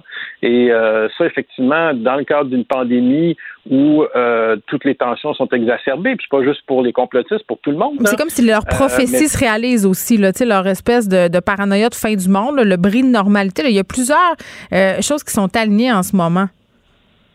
Oui, effectivement. Euh, le fameux bris de normalité, ça, c'est plutôt du côté des survivalistes, mais c'est ça, c'est cette prophétie-là euh, s'auto-réalise jusqu'à un certain point, euh, mais en même temps, bon, il faut quand même, ça se auto-réalise dans leur tête, parce que dans la réalité, non, non, je veux dire, mais non, mais c'est parce que dans la réalité, en ce moment, la plupart d'entre nous, là, euh, on n'est pas dans, on n'est pas, euh, on n'est pas dans, pendant la troisième guerre mondiale. Là, euh, hmm. on boit du vin, on s'amuse encore quand même, on regarde la télévision, on est bien chez nous. Là, je veux dire, on n'est pas on n'est pas dans une zone de guerre. Là, non, mais c'est quelque chose qui boue depuis longtemps. Il y a plusieurs chercheurs qui essaient de mettre les, gouvernements en garde par rapport à ces groupes-là depuis des années. C'est ça qui arrive aussi. Là. On a un peu manqué d'écoute. Là non, non, ça c'est sûr et certain. Euh, moi, je suis encore plus inquiet pour les États-Unis dans une semaine si euh, Joe hmm. Biden est élu, parce que là, on a des milices euh, comme les Proud Boys organisées qui, Trump le dit, hein? un peu de. Il l'a dit. Il a dit qu'il pouvait pas assurer que la passation des pouvoirs se ferait dans la paix.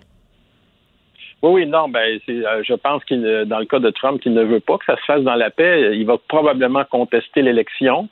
Et euh, on risque d'avoir l'envers de Black Lives Matter aux États-Unis. On a eu des, protestations avec Black Lives Matter. On risque mhm. d'avoir l'envers sous un gouvernement euh, démocrate, c'est-à-dire des protestations de groupes euh, d'extrême droite suprémacistes blancs. Mhm. Alors oui, c'est un climat, en tout cas surtout pour les États-Unis, qui est explosif. Au Québec, euh, on s'en inspire. On voit plein de drapeaux pour Trump, euh, des gens qui, des, qui, portent des casquettes euh, Make America Great Again. tout ça est lié quand même. Trump est un modèle, mais c'est quand même fascinant de voir autant de, drapeaux. On voit plus de drapeaux de, Trump dans ces. Dans je regardais la manifestation fin de semaine, il y avait plus de drapeaux de Trump que de drapeaux du Québec. Fait que là, on, a envie de dire que ça peut-être mieux aux États-Unis. les anciens drapeaux du Texas au temps de la ségrégation raciale et en veux-tu en veux à l'ouest. Oui, ben c'est parce que ils rêvent d'un monde fantasmé euh, plutôt d'extrême droite, là, euh, où ils voudraient vivre ces gens-là, mais qui, qui n'existent pas autour d'eux. Mm. Alors, euh, leur but, c'est de provoquer des choses pour que l'État soit déstabilisé, pour qu'ils puissent, dans leur fantasme, amener ce monde-là par, par, le, le, bris de normalité, puis reconstruire, détruire le monde qui existe pour reconstruire le, monde fantasmé qu'il voudrait avoir. Mais euh, bon, on n'est pas dans le Seigneur des Anneaux, est dans la réalité. C'est ça qui est le plus fou euh, de se dire. Ben, euh, ouais. Mais heureusement pour nous, quand même, il faut quand même relativiser. je veux dire, on a, on a quand même, le gouvernement du Québec est quand même relativement en contrôle de la situation, là, bien qu'il y en a qui critiquent qu'est-ce qu'il fait en ce moment.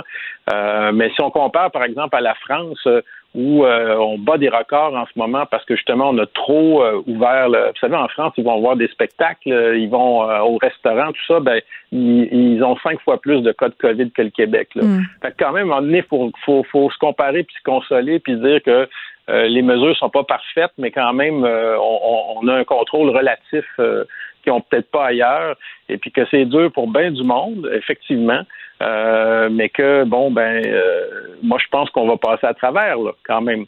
Mais on va espérer qu'il n'y ait pas des gens ça, parce qu'on prend seulement un individu là, qui part avec ouais, pour péter un boulon puis faire des dommages, c'est ça. Péter un boulon puis faire des dommages. Euh, c'est ça qu'il faut. Euh, c'est pour ça qu'il faut surveiller ça, puis qu'il faut comprendre surtout pourquoi des gens euh, défient toute logique, hein, défient, euh, défient toute logique et ne veulent pas euh, se fier à la science. Ben c'est ça. Je pense que c'est euh, important qu'on s'attarde. Moi, je disais dans une chronique récemment, puis on va terminer là-dessus, M. Geoffroy, qu'il faudrait peut-être commencer à se poser la question euh, à savoir pourquoi il y en a autant. Pourquoi ce discours-là trouve autant d'adeptes ici? Pourquoi ça parle à autant de monde? Je pense qu'on a un petit examen de conscience collective peut-être à faire. Martin Geoffroy, merci. Martin Geoffroy, qui est professeur de socio au cégep Édouard Montpetit et qui est aussi directeur du CEFIR. Geneviève Peterson. Elle réécrit le scénario de l'actualité tous les jours. Vous écoutez Geneviève Peterson. Cube Radio. Le, commentaire de Danny Saint-Pierre, un chef pas comme les autres. Hey, salut Danny. Bonjour. Écoute, comment tu prends ça, le fait qu'on va nous annoncer possiblement que le 28 jours va devenir possiblement, possiblement, possiblement 28 semaines? Euh, J'avais pas eu 28 semaines. Euh, moi, je m'attendais au pire et je serai toujours agréablement surpris. Tant que c'est pas 28 ans. Euh, oui, c'est ça. Moi, je me suis dit, bon, ben, je vais me réorienter. Hein. Tu sais, quand je reviendrai en restauration, je vais sûrement avoir les cheveux gris, peut-être une petite couronne derrière la tête. Euh, ce sera pas une couronne royale de Burger King, mais bien euh, le temps qu'elle a fait son œuvre. Tu sais, il faut s'admettre que ça n'arrêtera pas. Et tant qu'il n'y aura pas de vaccin, même si on, arrête, on recommence, on arrête, on recommence, ça ne pourra pas s'aplatir, ça ne pourra pas s'aplanir. J'ai, euh, j'ai pas beaucoup d'espoir, moi, quant à, au monde d'avant, mettons. À notre façon d'accueillir. Mais voyons. Le nouveau normal. Il va falloir. Euh, c'est ma vie, là, moi, la restauration. Je fais ça dans la vie. Là. juste le simple fait de penser serrer une main, euh, c'est presque obscène. Là, on est là, on, se cache, on ne veut pas se toucher. Euh, Et se donner la bise. Se donner la bise. Pour vrai. Ben, tu sais quoi? Moi, il y a plein de bises que j'avais pas envie de donner. Puis. Euh, ça fait presque mon affaire. Je dois pas être seule. Toi, la bise, qu'est-ce que tu penses de ça? Ah, moi, j'ai toujours haï ça, puis j'ai jamais compris. Puis, euh, moi, j'ai développé une technique euh, qui consistait en ceci. Je disais, considérez-vous comme embrassé. Parce que j'aimais pas ça. Oh. Je le faisais pas. Ça, écoute, c'est ça. Je, donc, pour moi, ça sera pas un très gros deuil euh, à faire. Tu voulais nous parler d'étalement urbain. Oui, l'étalement urbain, parce que on s'est rendu compte qu'il y a beaucoup de il y a beaucoup de projets qui sont faits dans du dézonage agricole. C'est ça pour les gens qui euh, sont moins familiers avec ça, c'est des zones qui sont blanches. Donc, des zones euh, dans lesquelles tu peux construire, euh, des, magnifiques, des magnifiques McMansions. Tu sais, quand on parle de l'étalement urbain, là, on prend des territoires, on s'étend, on crée des routes. Oui, les châteaux Walt Disney, moi, j'appelle ça. Ben, tout à fait. Et, et, qui sait quelles princesses peuvent habiter dans ça? Hein? Il y a des reines, des rois, et puis on les salue tous. On les trouve bien chanceux. Tu sais, moi, j'ai grandi à Laval. Donc, euh, mon quartier Vimont est rempli de McMansion comme ça. Euh, j'adore le carton-pâte. C'est très joli. Mais on s'est rendu compte de la, dans la MRC de, de Montcalm, dans la Naudière, que le gouvernement veut autoriser la transformation de terres agricoles couvrant l'équivalent de 220 terrains de football en champ de bungalow. Hey, 220 terrains de football. Puis tu sais, ça, c'est dans un endroit où as-tu vraiment besoin de mettre un champ de bungalow? La plupart de ces gens-là euh, ont des jobs à Montréal, fait que ça, ça fait de la circulation, ça fait des autos qui entrent en plus. Puis, loin de là, euh, l'idée de dire oh non à la voiture, tu sais, moi j'ai un scooter, j'ai deux autos, je peux avoir un tank, j'en aurais un en ville. Tu sais, mais force est d'admettre que plus tu étales, euh, plus tu densifies ton parc automobile, puis plus la merde de, de qu'on vit continue. Tu sais. Donc, ben, en même temps, tu comprends pourquoi il y a un étalement. Euh, Dan, excuse-moi, tu comprends pourquoi il y a un étalement urbain. L'accès à la propriété à Montréal, c'est tellement rendu euh, onéreux tu sais, quand tu sais que le prix médian d'une propriété en ville, c'est 500 000 environ, là, puis à 500 000 je vais vous annoncer qu'on n'a pas grand-chose. Tu sais, des fois, moi, euh, je m'amuse à faire de l'immobilier porn, là. Je regarde un peu ce qu'il y a à vendre, euh, juste pour checker. C'est truc le comptable, hein? Oui, c'est ça, exactement. hey, non, mais en fin de... Ah, mon Dieu. En fin de semaine, on est allé visiter un duplex pour le fun, euh, parce que mon chum a une passion immobilière. Et, bon, c'était dans le quartier Rosemont. 500 000 Écoute, je vais pas te donner de détails qui pourraient faire qu'on identifie la propriété, là, mais ça avait aucun sens On aurait dit qu'un film d'horreur s'était tourné trois heures avant. J'aurais même pas voulu le visiter le soir. C'est là qu'on était, là. Et c'était 500 000 C'était bon? Non. C'est la tarte aux pommes? Écoute, je pense que ça n'avait pas été lavé depuis 1943. Pour vrai, là, euh, et c'était 500 000 puis pour vrai, c'était un duplex qu'il faut raser. Là. Il faut raser, probablement faire brûler de la sauge pendant quatre jours et faire un exorcisme ses fondations. C'est ce que je ferais. Pourtant, il y avait beaucoup de monde qui se bousculait au portillon et il y avait quand même une offre d'achat le lendemain. Donc, c'est quand même pour te dire que même si le prix médian de la propriété, c'est 500 000 environ à Montréal, il y a quand même des personnes qui s'érissent, mais pour la majorité des gens, tu regardes, tu sais, quand je fais de l'immobilier porn, là, quand je regarde ce que je pourrais avoir ailleurs pour ce prix-là, là, je comprends les gens de s'en aller en dehors. Je comprends de même le monde avec le télétravail de se dire, hey, moi, une heure, une heure et demie de Montréal, va être correct. Ben, probablement que si tu ne pas ces heures d'auto-là, ça fait du sens. tu sais, on assiste à beaucoup de milieux de vie qui s'installent, les couronnes, les banlieues, qui sont de plus en plus éloignés, mm. euh, tendent à créer des quartiers euh, tu sais, on pense à Sainte-Thérèse avec son petit euh, vieux Sainte-Thérèse où il y a le festival Santa Teresa. qui aurait imaginé que ça, ça se peut, cette affaire-là? Puis on n'est pas à l'orée des festivals. Hein, il nous reste 28 ans de confinement à vivre. Mais dans l'ensemble, je pense que s'il y a des milieux urbains qui s'installent, il y a des milieux de vie qui s'installent, la nécessité d'entrer à Montréal n'est plus la même. Puis là, ça s'explique. Par contre, de prendre des terres agricoles. Mais c'est pourquoi? Euh, c'est ça. Pourquoi ils prennent des terres agricoles? Je ne comprends pas pourquoi. Euh, il n'y a pas de shérif, on dirait. Il n'y a pas de shérif qui fait euh, la surveillance de tout ça. il y a un masse de terres blanches pour être capable de développer son McMansion de rêve. S'il vous plaît, laissez nos terres agricoles tranquilles. Mais probablement que les gens, fort probablement que les gens qui s'installent là, qui achètent dans ces développements-là, sont peut-être même pas au courant que c'est d'anciennes terres agricoles en plus. Oui, mais tu sais, quand tu es un développeur euh, immobilier, ah, eux le savent. des lots de terrain, eux, ils savent certains, là, puis ça, c'est c'est qui tu connais. Il y, a eu des, euh, il y a eu des municipalités célèbres pour ça. Là, on regarde des endroits où l'urbanisme n'est pas chic-chic. Moi, je pense au Laval. à Laval, justement. Là. Puis tu fais comme... Euh, puis loin de là, moi, l'idée de faire du Laval bashing, là, mais tu sais, tu as une Christie belle trail d'affaires qui ne tiennent pas ensemble. Euh, quand on parle d'une courte pointe pas chic-chic, on est pas mal là. Donc, s'il vous plaît, il est encore temps. Puis ces terres agricoles-là, si on les développe bien, mais ça peut créer des emplois de qualité, ça peut nous aider à obtenir une souveraineté alimentaire, parce que quand on va avoir des, chou des choux-fleurs à 7 piastres, à 10 piastres cet hiver, on va mm. Mais pourquoi? Mais pourquoi? Mais pourquoi? Ben, parce qu'on a donné nos terres pour construire des bungalowettes. Oui, puis, puis en plus, euh, c'est très bien dit. Et en plus, euh, si je comprends bien, Dani, le seul rempart qu'on a, c'est la Commission euh, de protection du territoire agricole. Et ce tribunal-là, c'est un tribunal un peu de, carton. Ils n'ont pas grand pouvoir. Ben, probablement qu'ils sont très, très bons à discuter autour d'une table, à boire du café filtre, à manger des beignets au sucre. On leur souhaite de respecter les enjeux puis de réaliser que les terres agricoles qu'on perd, ben, c'est des endroits où on ne pourra pas cultiver, puis quand ce sera le temps de sortir nos doigts du nez puis de faire Oh, la planète entière veut nous vendre des affaires trop chères, ben, où on va faire pousser nos trucs? Sur des caps de roche, euh, dans des. Oui, on peut pas revenir en arrière. C'est ça l'affaire. C'est ben parce qu'on peut plus après. Non, mais sans joke, c'est une vraie question. Euh, c'est vrai, là. Mettons qu'on construit ben des maisons sur des terres agricoles puis qu'on décide à un moment donné d'enlever tout ça, ça c'est scrap en dessous, là. C'est terminé. Ben, ça dépend. Il peut avoir, euh, il peut avoir des terrains qui sont contaminés. Tu sais, si tu as des tanks à huile au mazout, ce qui est plus tout à fait la mode. Ouais. mais Quoique dans certains duplex de Montréal vendus 500 000.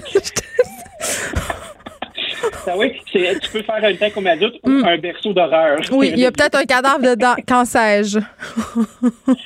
quand sais-je et cancer, ça rime. Exactement. un autre sujet pour toi euh, pendant qu'on est euh, un sujet au bout de l'agriculture. Vas-y nos relations euh, se corsent entre les agriculteurs et les assureurs. Donc, euh, depuis un petit bout de temps, il y a beaucoup d'agriculteurs qui ont de la difficulté à aller chercher de l'assurance, surtout les plus petits.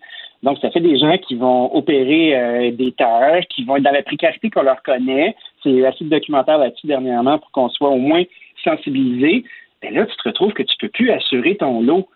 Imagine comment ça doit être stressant, ça. Tu es là, tu tires le yard par la queue, euh, tu as une ferme laitière, tu as plein d'équipements, tu as, investi pour innover, pour être assez gros, pour pouvoir produire, pour rentrer dans le rang, pour suivre les règles. Puis après ça, ah ben là, on vous assure plus, le risque est trop grand. J'imagine comment ça doit être le bout de la main. Moi, ça me fait rire, cette belle naïveté-là, euh, Dani, les gens qui pensent que les compagnies d'assurance sont là pour payer. Moi, moi ça, là. Je suis un peu déçu de jamais euh, avoir fait de l'assurance, moi, quand je vois ça. Attends, tu sais que mes deux parents sont dans l'assurance. Tu sais que mon père, euh, toute sa vie, s'est battu contre les compagnies d'assurance. C'est une espèce d'avocat pour quand les compagnies d'assurance veulent pas te payer. Et ma mère euh, faisait ça elle aussi. Donc, j'ai grandi dans la culture de ne pas aimer tellement les compagnies d'assurance. Et je dois dire qu'avec les expériences que j'ai eues personnellement avec eux, là, ils se trouvent toutes sortes de stratagèmes. Quand c'est le temps de payer, par exemple, avoir les grosses primes, les affaires, mais quand c'est le temps de te faire ben ton remboursement, là, je peux te jurer qu'il y a des petits caractères écrits vraiment petit, petit, petit dans le bas de la police. Là, il y en a un sharp une barge. Comment était le taux de victoire de ton père euh, à affronter justement ces gros, euh, ces gros Goliaths-là? Est-ce qu'il avait trouvé des astuces et des stratégies? Ben, je sais pas s'il avait trouvé des astuces et des stratégies, mais je sais qu'il était payé en fonction euh, du pourcentage du paiement de son client. Donc, s'il ne gagnait pas, il n'était pas payé. Ça te donne une idée?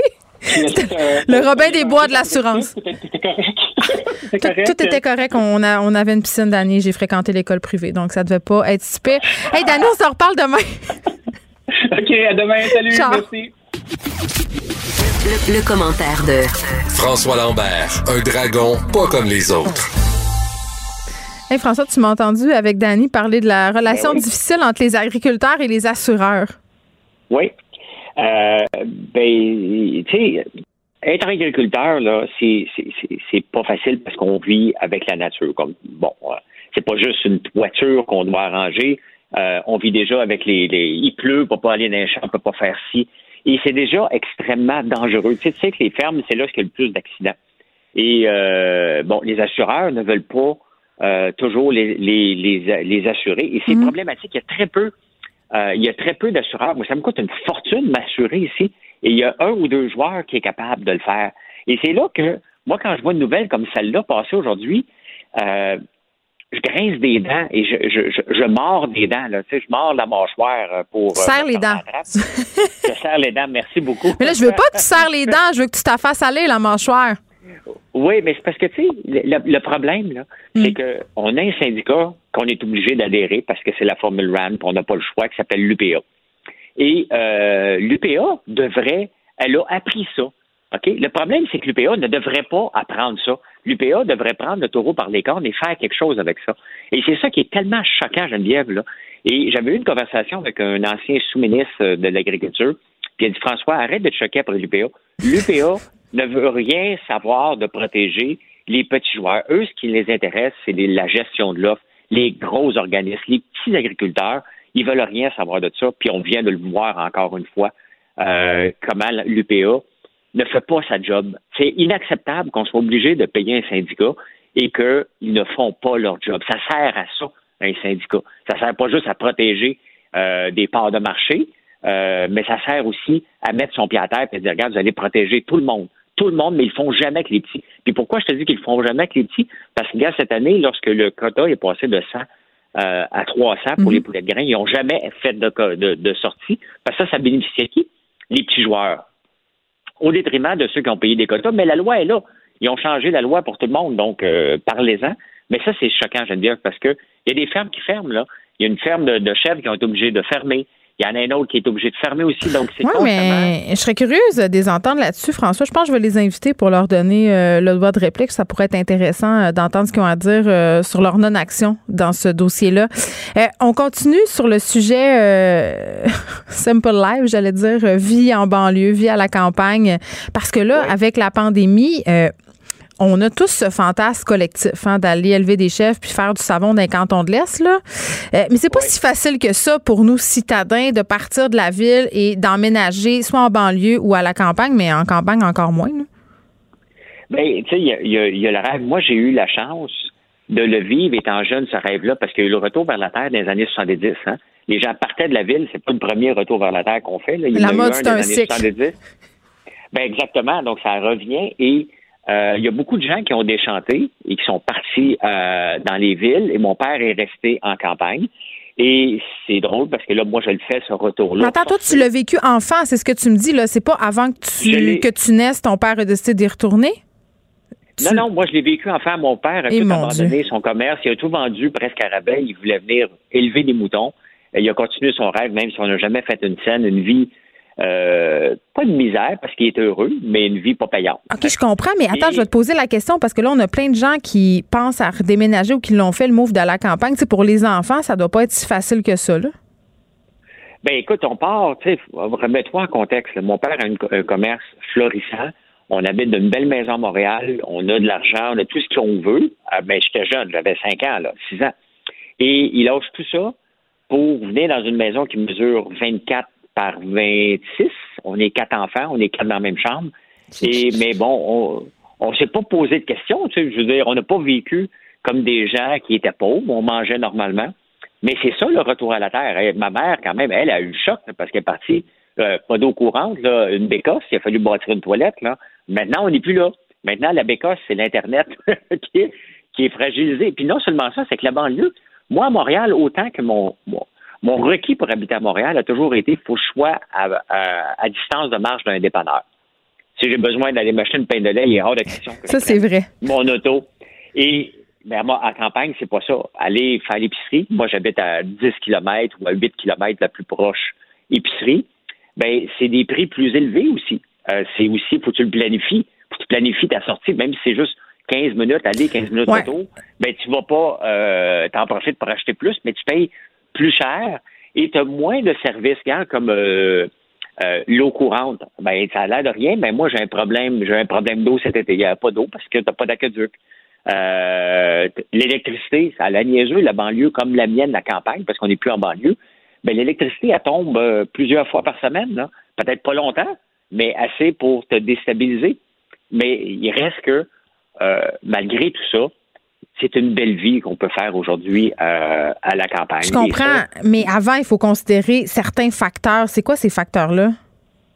Ben, les facteurs, c'est un, tu vas avoir besoin de ton auto. Là. Il est hors de question la banlieue puis le bicycle, là, euh, le, l'auto électrique. Hmm. Peut-être pas tant que ça. On en voit pas mal moins à la campagne des autos euh, électriques.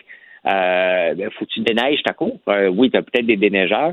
Il y a toutes sortes d'autres dépenses qui viennent, hein, parce que si c'est en coupe, là, c'est bien, là. parce qu'il faut pas oublier qu'on vit dans une bulle et on travaille de la maison. Ben, ben, seulement 20% des gens, hein, les statistiques viennent de sortir aujourd'hui au Québec, mm-hmm. que les gens travaillent de la maison. Mais euh, il reste que là, on travaille un peu plus de la maison, puis on pense que ça va toujours être comme ça. Ça ne sera pas toujours comme ça. à un moment donné, il y a des employeurs qui vont ramener euh, leurs ouailles à bon port. Là. On s'entend, là? Ben, regarde, moi, je suis une nouvelle start-up. J'essaie de penser ce que je pourrais faire du télétravail.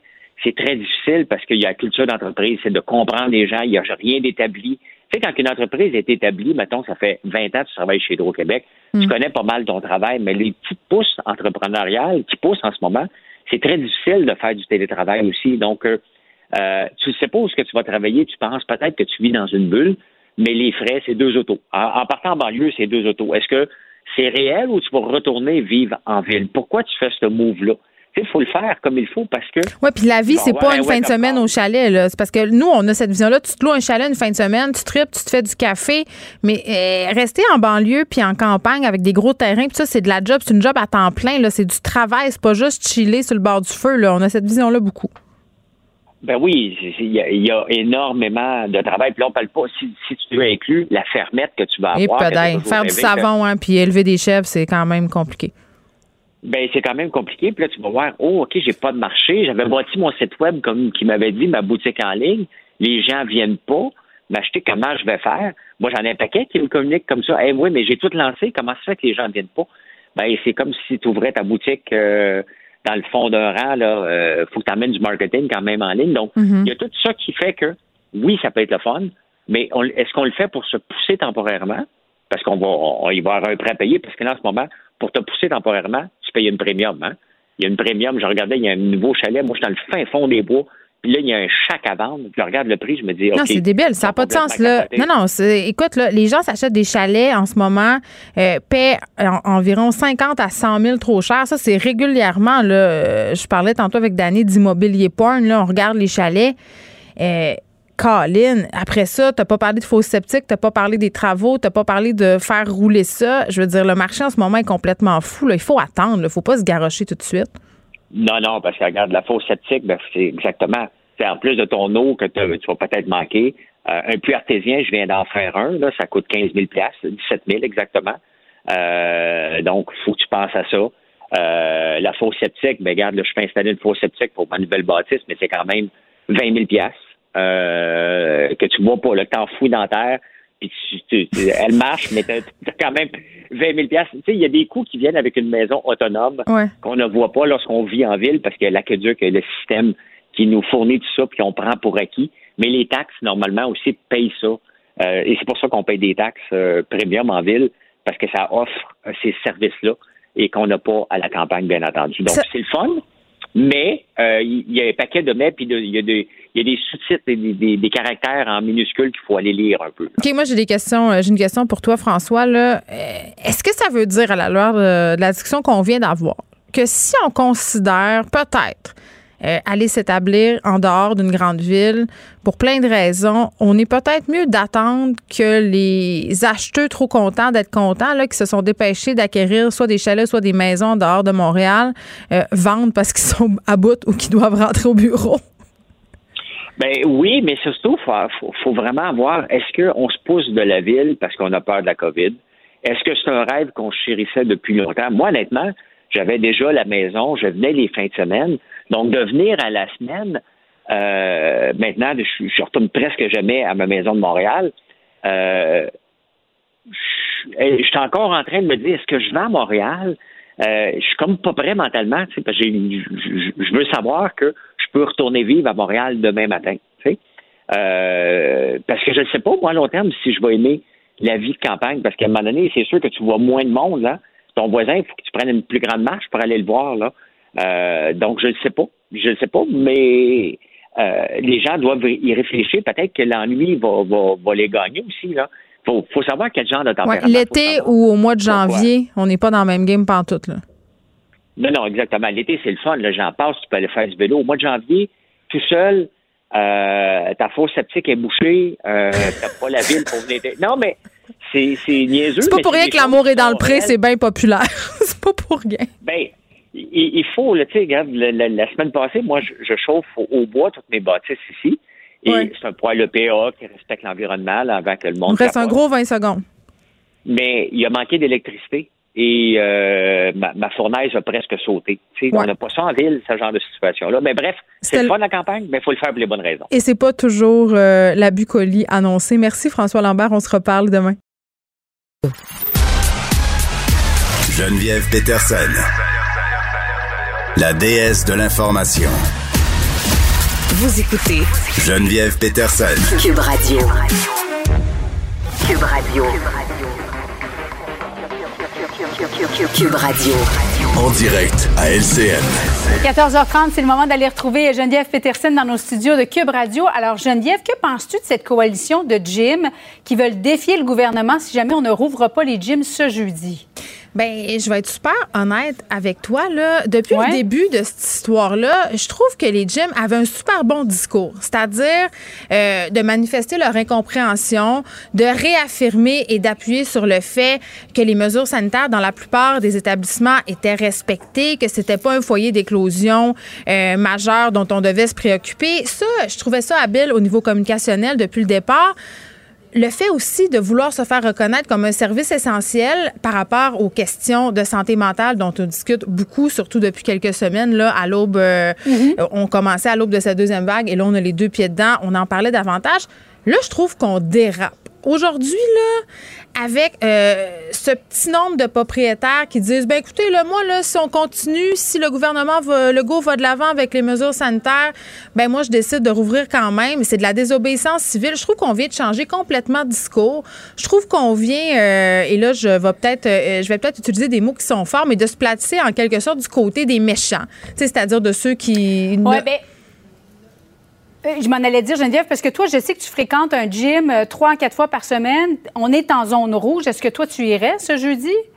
Bien, c'est clair que si les gyms décidaient d'ouvrir jeudi euh, envers et contre mhm. tous, moi, comme citoyenne, c'est clair que je suis pas là, là, parce que je ne peux pas cautionner. Je pense pas que c'est en faisant des gestes de désobéissance civile en ce moment qu'on va arriver à quelque chose. Cependant, tu sais, euh, le truc sur lequel moi, euh, je suis plus ou moins d'accord avec le gouvernement, et là, on parle des gyms qui sont bien tenus. Là. Je suis consciente qu'il y a des gyms qui lavent pas bien. Je suis consciente qu'il y a des endroits où il y a eu des éclosions, mais dans la plupart des établissements, pour vrai, il y a des politiques qui ont été déployées, des investissements qui ont été faits, donc ça va bien. Tu sais, il y a moyen de moyenner. Là. Moi, je suis retournée au gym depuis le mois de mars, là, quand on a eu ce petit laps où c'était ah oui, Comment c'était? Mais écoute, au début, je t'avouais, j'avais un peu peur. Tu sais, je me disais, ah, tu sais, au gym, la première fois que j'étais allée, là, je me suis dit, Caroline, on touche donc bien à des affaires. tu t'en rends pas compte quand tu t'entraînes, là? Tu touches ça, tu touches ça, tu prends ci, tu fais ça. Tu. Là, faut que tu restes dans ton carré parce que là, ils ont installé euh, des tapes à mesurer un peu partout. Faut que tu restes là-dedans. Là, j'étais un peu craintive. Mais est-ce que c'est toi qui nettoies tout ça? Bien, eux ont engagé euh, dans la plupart des établissements du personnel supplémentaire, donc il y a plus de lavage. Mais oui, on demande aux membres de faire un effort et nettoyer. Là, tu laves, là, pour vrai. La première fois que je suis retournée, j'ai l'impression que j'ai plus torché que je me suis entraînée. Pour vrai, là. Puis je me posais la question, j'ai-tu vraiment envie, tu sais, je passe ma vie de mère à torcher chez nous. J'ai-tu envie d'aller au gym, le seul endroit où j'ai un break de mes enfants pour retourner torcher d'autres personnes? Euh, non.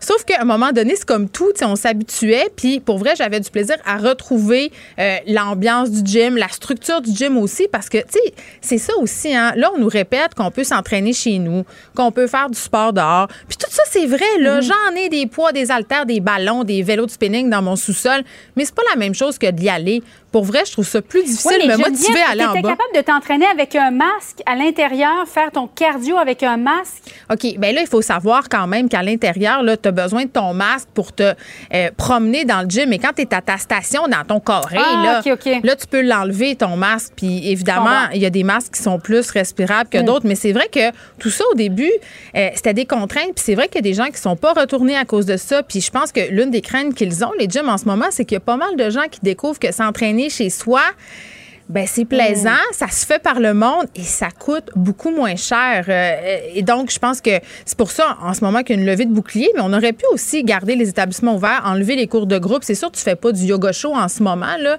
mais il y aurait eu moyen de moyenner. Mais je comprends qu'au niveau du gouvernement, on a voulu avoir une approche globale et qu'on voulait pas faire du cas par cas. Et la façon la plus simple, c'était de fermer les gyms. Alors, on va voir donc ce, que, ce qui sera annoncé euh, ce soir à 17h par euh, le gouvernement Legault. Hey, mais Geneviève, je veux juste te mettre à partie là, parce qu'on vient d'apprendre une nouvelle de dernière heure. OK? Je vais te faire réagir à, brûle pour point. Gouvernement Legault qui s'apprête à annoncer en fin de journée que les élèves de troisième secondaire en zone rouge iront eux aussi à l'école une journée sur deux. C'est ce qu'a appris nos équipes du Journal de Montréal.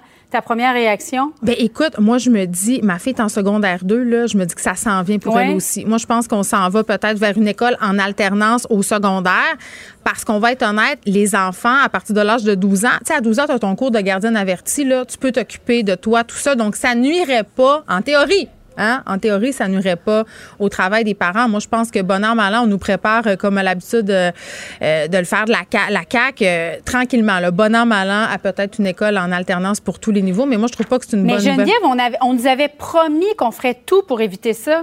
Ben, écoute, on, nous a promis bien des affaires, mais je pense que. Oui, oui, je le sais, mais la dernière chose qu'on voulait fermer, c'était les écoles. Puis pour moi, une journée sur deux en présentiel, euh, c'est comme si on était à 50% fermé. Mais tu vois, tantôt, euh, je parlais avec une experte de la santé publique et elle me disait ce qu'on nous a promis, en fait, euh, c'est de prendre toutes les mesures nécessaires pour faire baisser en hein, le taux de nouveaux cas par jour. Et là, ce qu'on se rend mhm. compte, malheureusement, au niveau du gouvernement, Julie, c'est que on est encore à 803 cas, je pense, aujourd'hui, 804. c'est c'est au-delà. C'est au-delà de ce qu'on aurait voulu. Il aurait fallu descendre en bas de la barre des 500 pour se dire que les mesures fonctionnaient vraiment, que c'était encourageant. Là, force est d'admettre qu'il faudra peut-être euh, ajouter des mesures sanitaires. Ça fait pas notre affaire, mais les résultats non plus font pas notre affaire. Donc, euh, on nous a promis des affaires, mais on nous a dit aussi qu'on s'ajusterait. Je pense que ça, c'est la, petite portion qu'on aime ça oublier. On vit dans le déni, mais c'est celle-là qu'il faudrait retenir. On va s'ajuster. Réévaluer. Exact. nous Merci beaucoup, Geneviève. bon après-midi à toi. Bye.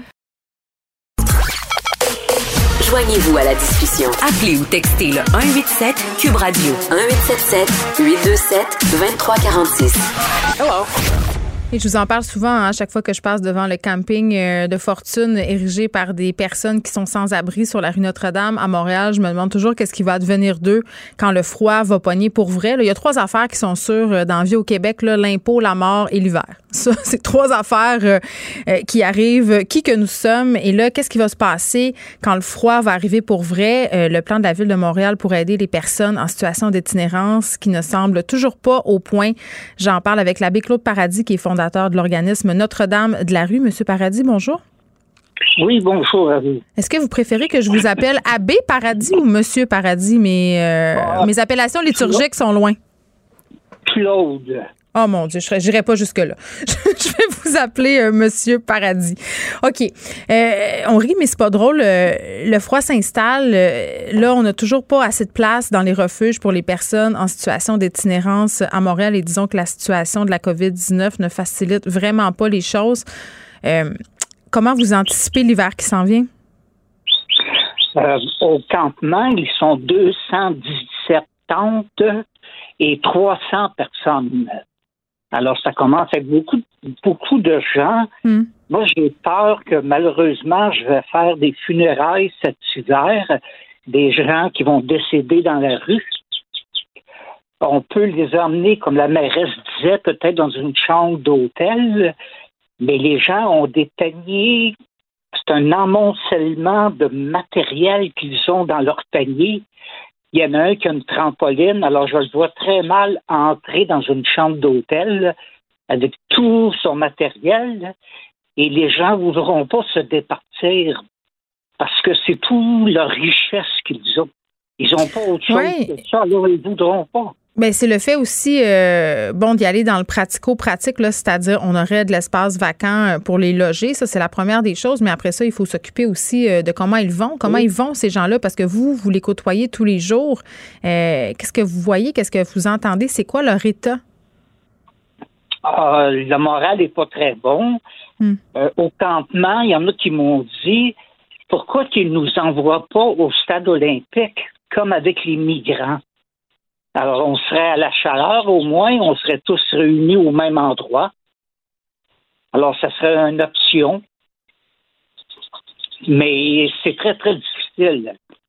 Avec le COVID, ils mangent presque pas. Ça leur coûte 30 dollars d'essence par jour pour leur génératrice. Hmm. Alors, ça fait 900 dollars par mois pour la génératrice. Alors, ils n'ont pas d'argent. Alors, c'est monsieur, madame, tout le monde qui vont leur porter de la nourriture au campement. Est-ce qu'il y en a des gens vraiment qui viennent leur porter euh, à manger? Ah oui, oui, oui. Beaucoup, même. Les gens sont très, très généreux. Parce qu'on est dans cette idée, M. Paradis, quand même. Euh, puis moi aussi, je l'avais un peu ce préjugé-là euh, avant de faire des entrevues là-dessus. Là qu'à Montréal, les itinérants avaient tout ce dont ils avaient besoin. C'est-à-dire qu'il y avait assez d'accueil pour la bouffe puis euh, des ressources pour qu'ils puissent aller dormir. Euh, puis dans le fond, euh, c'était pas si pire. Mais ça, c'est pas vrai. Non, non. Exemple, la Maison du Père, ils accueillaient 200 personnes hmm. et ils ont baissé à 97. Manque de bénévoles, manque de ressources, COVID, hmm. la distanciation. Alors, euh, il, reste beaucoup de monde à la rue et tous les refuges, c'est comme ça.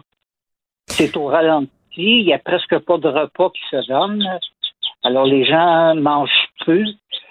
Euh, on a un nouveau phénomène. Moi, quand je donne de la nourriture sur semaine dans la rue, on a des familles maintenant, des, des pères de famille qui viennent nous voir, qui ont perdu leur emploi, et qui n'ont pas d'argent pour nourrir les enfants. Alors, c'est rendu un autre détresse. Mais c'est ça que j'allais vous demander. Vous, ça fait combien de temps que vous vous occupez euh, des sans-abri, M. Paradis? Moi, ça fait 32 ans.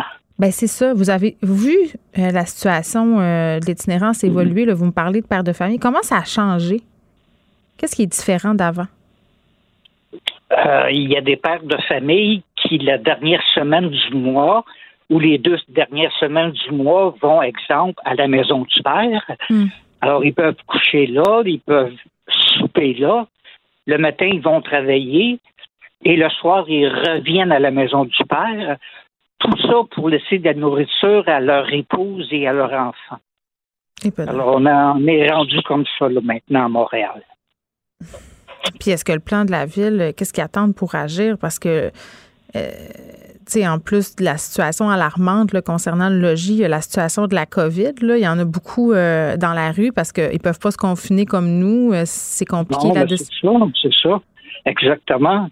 Alors, il y en a qui sont malades dans la rue, il y en a qui ont le cancer, il y en a qui sont diabétiques, qui ont des plaies de pied parce qu'ils n'ont pas de chaussures adaptées à eux. Alors, ils ont des plaies de pied.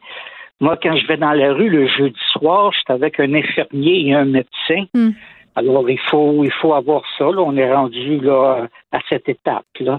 Il y a beaucoup de jeunes aussi que, qu'on rencontre dans les rues comme ça, là, qui sont en feu, qui sont en, en fuite, sont différents phénomènes. Mais moi, j'ai peur qu'il y ait des décès cet hiver. je vous entends comme bien. Cet été, comme cet été, j'ai fait des funérailles. On a eu 50 surdoses euh, cet été chez les jeunes à Montréal. Alors, je crains, avec le froid qui s'installe, j'ai peur qu'il y ait des gens qui décèdent de froid dans la rue. Il y en a qui consomment, ils tombent, disons, dans, le, dans un bain de neige, et là, ils gèlent. Ils se réveillent pas. Il y en a qui ont, oui, il y en a qui ont des amputations aussi, parce qu'on doit en emmener à l'hôpital. Il y en a qui ont des amputations, les doigts, les orteils, parce qu'ils euh, sont tombés endormis comme ça. Et là là. On attend euh, ce plan de la ville. Oui, allez-y. J'appréhende cet automne et l'hiver. Je comprends. Puis je- au niveau de la ville, je pense qu'on on devrait euh, se déguediner. On semble pas vouloir euh, faire grand-chose à part attendre justement que l'hiver arrive pour que les campements euh, soient délogés. Euh, Claude Paradis, merci, qui est fondateur de l'organisme Notre-Dame de la rue. Le, le commentaire de Varda Étienne, une vision pas comme les autres. Je pense que c'est pas Varda, on a Jean-Louis Fortin, hein? Ça se pourrait-tu? Exactement ça. Parce Salut, que tu, tu ressembles pas tant à Varda. C'est pour ça que je disais ça. C'est parce que, oui, j'avais demandé de t'avoir parce qu'on vient d'apprendre que le DPCP fait pas d'appel de la décision euh, du juge de stopper les procédures judiciaires euh, contre Nathalie Normando. Le dossier est donc clos, puis j'avais envie de t'entendre là-dessus, euh, Jean-Louis. Fait que c'est pas Varda, c'est toi. Varda, ça sera après.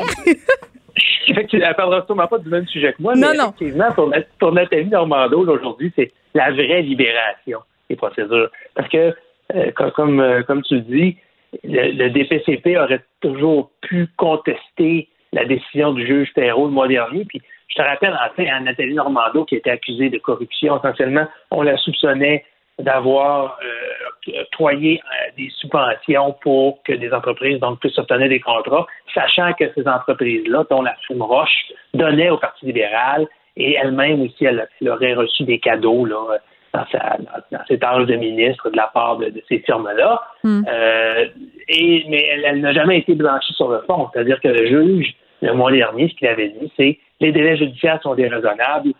Euh, L'arrêt Jordan nous dit qu'il faut que ça fasse euh, maximum euh, 18 mois ou 30 mois pour être euh, jugé selon le cas. Dans votre cas, ben, ça fait plus de 50 mois, donc vous en avez fini avec la justice. Le DPCP, donc, annonce aujourd'hui, on ne s'opposera pas à cette décision-là. Donc, comme on ne peut pas accuser quelqu'un deux fois du même crime allégué, Hmm. euh, Nathalie on a vraiment là, fini avec la justice une fois pour toutes. Puis est-ce qu'on peut s'attendre à ce que la même décision soit prise pour ses co-accusés dans ce dossier-là? Ah ben oui, oui c'est, euh, tu peux déjà euh, tu peux déjà prendre pour acquis que le DPCP ne s'opposera pas à euh, dans le cas de par, par exemple Marc Yvan Côté, ancien ministre, Mm. Bruno Lortie, chef de cabinet, euh, et ainsi de suite. là. je pense que c'est un dossier euh, commun pour, pour tout le monde. Là, la grande question maintenant, c'est est-ce que Nathalie Normando pourrait elle-même se virer de bord et poursuivre le gouvernement? Ben oui. Ce serait sa prérogative.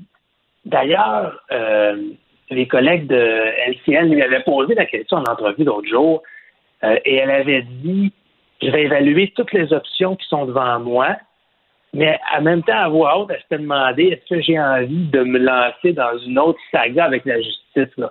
Parce qu'il faut bien comprendre, Nathalie Normando, là, depuis le mois de mars 2016, là, donc depuis quatre ans et demi, là, sa vie, c'est essentiellement euh, euh, tourne autour du système judiciaire, des accusations sur laquelle, euh, dont elle faisait l'objet. Peut-être qu'elle va avoir le goût de fermer la porte une fois pour toutes et de ne pas se relancer dans une saga qui pourrait durer deux, trois, quatre ans en poursuivant en dommage le gouvernement. Donc, je ne sais pas si elle va imiter parce que des poursuites, là, ils commencent à. Les tribunaux vont être occupés là, euh, en, matière de, de poursuites de gens qui estiment avoir été victimes de chasse aux sorcières de l'IPAC. Là. Jean Charest, l'ancien PM, poursuivi le gouvernement pour un million. Guy Ouellette, le député, poursuivi pour 550 000. Euh, Martin Prudhomme, le directeur de la Sûreté, il risque d'être destitué, va peut-être poursuivre aussi. Donc, est-ce que là, on aura une autre, encore une poursuite euh, contre le gouvernement dans un dossier relié à Hmm. l'IPAC. Ça va être certainement à suivre dans les prochaines semaines. En tout cas, c'est l'échec quand même euh, d'une ambitieuse et d'une immense enquête. Jean-Louis Fortin, merci. Jean-Louis qui est directeur du bureau d'enquête chez Québécois. Le, le commentaire de Varda Étienne, une vision pas comme les autres. Bon, là, c'est vrai, c'est Varda. Salut! Miss Peterson, mes hommages. Mes hommages à vous, euh, chère Madame Étienne. Tu voulais faire un retour euh, sur le débat entourant l'utilisation de ce fameux mot en haine, euh, parce que hier, il en était question à l'émission Tout le monde en parle. Et parlons de l'émission, tout le monde en parle. J'ai trouvé que le choix d'invité était excellent, surtout pour parler d'un sujet quand même assez sensible. Et je sais qu'il y en a qui vont dire encore une fois, on en reparle et on espère justement que, en, tout cas, dans mon cas, moi j'espère qu'on puisse en parler. On en a parlé, toi et moi, Geneviève, la semaine dernière, mais dans le respect, question d'évoluer et de s'édu- de s'éduquer. Le choix des invités, bon, il y avait bien sûr Vanessa Destinée, il y avait, euh, euh, comment il s'appelle encore? Euh, Émile, euh, Émile Nicolas. Émile Nicolas, il y avait Webster, et ce sont des membres de la communauté noire qui sont de, de la Ben- communauté haïtienne aussi. Oui, je t'en prie. Mais il y avait aussi Ricardo Lamour et on a notamment reproché quand même sur plusieurs tribunes à l'émission de n'inviter que des personnes qui avaient le même discours, voire même euh, on leur a reproché leur militantisme. Mais moi, j'étais plus, j'étais plus ou moins d'accord avec ça. Moi, je suis pas d'accord du tout. Je suis pas d'accord du tout.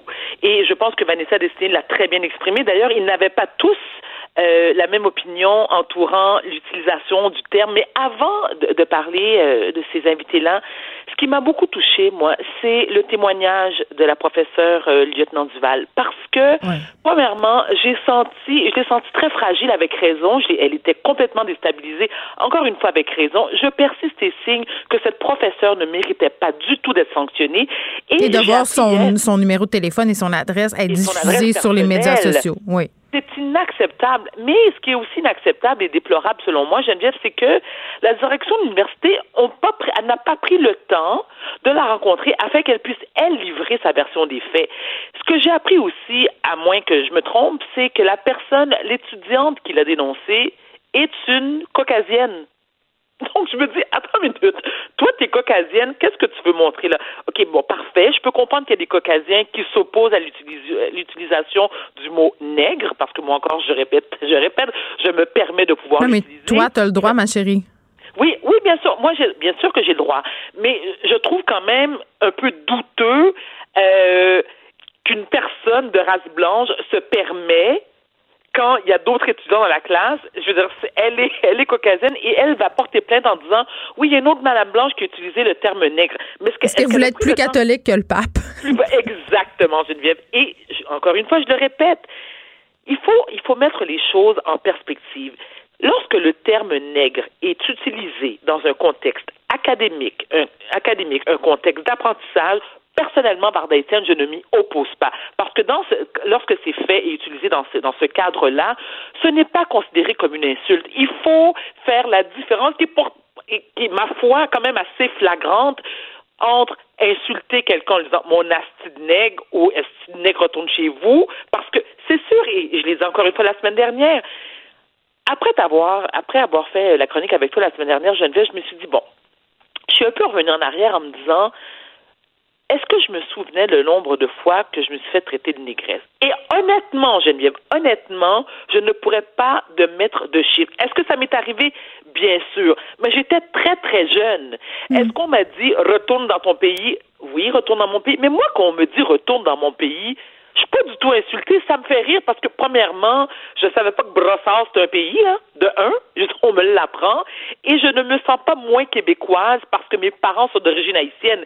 Je vais te dire mieux que ça, Geneviève. Lorsque je vais en Haïti, et j'y vais fréquemment, j'y vais normalement 4-5 fois par année, je suis perçue en Haïti comme étant une Québécoise et non pas comme une Ouais. Haïtienne. Ça, t'es pas la première euh, à me le dire. euh, Puis même parfois, c'est un peu euh, péjoratif dans le sens que ici, euh, on te reproche, entre guillemets, d'être noire et de là-bas, on te reproche, entre guillemets, d'être trop blanche.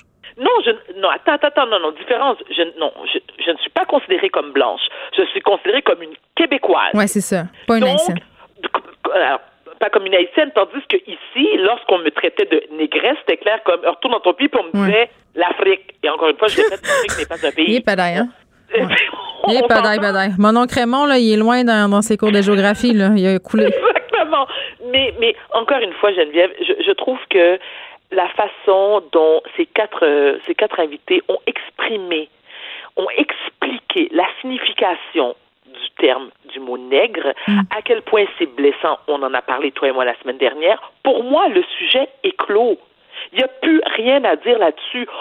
On s'en sert lorsqu'on veut faire référence à l'histoire dans un contexte historique, un, un, contexte académique. Oui, parce que sinon, tu sais quoi? C'est mentir. On ne peut pas effacer ce qui s'est passé. C'est comme ceux qui déboulonnent. Mais cet argument euh, de la professeure lieutenant Duval qu'elle a servi au départ en disant de, que ne, de ne pas prononcer euh, ce mot-là dans un contexte pédagogique, ça avait quelque chose en quelque sorte de négationniste. Qu'est-ce que tu en penses? Ben, écoute, je trouve que, mon Dieu, personnellement, je suis, je, suis pas d'accord.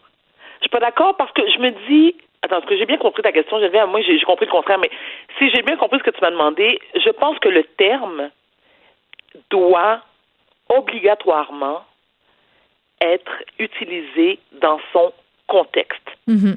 Et parce qu'il doit, parce qu'il y a une explication, il y a une justification.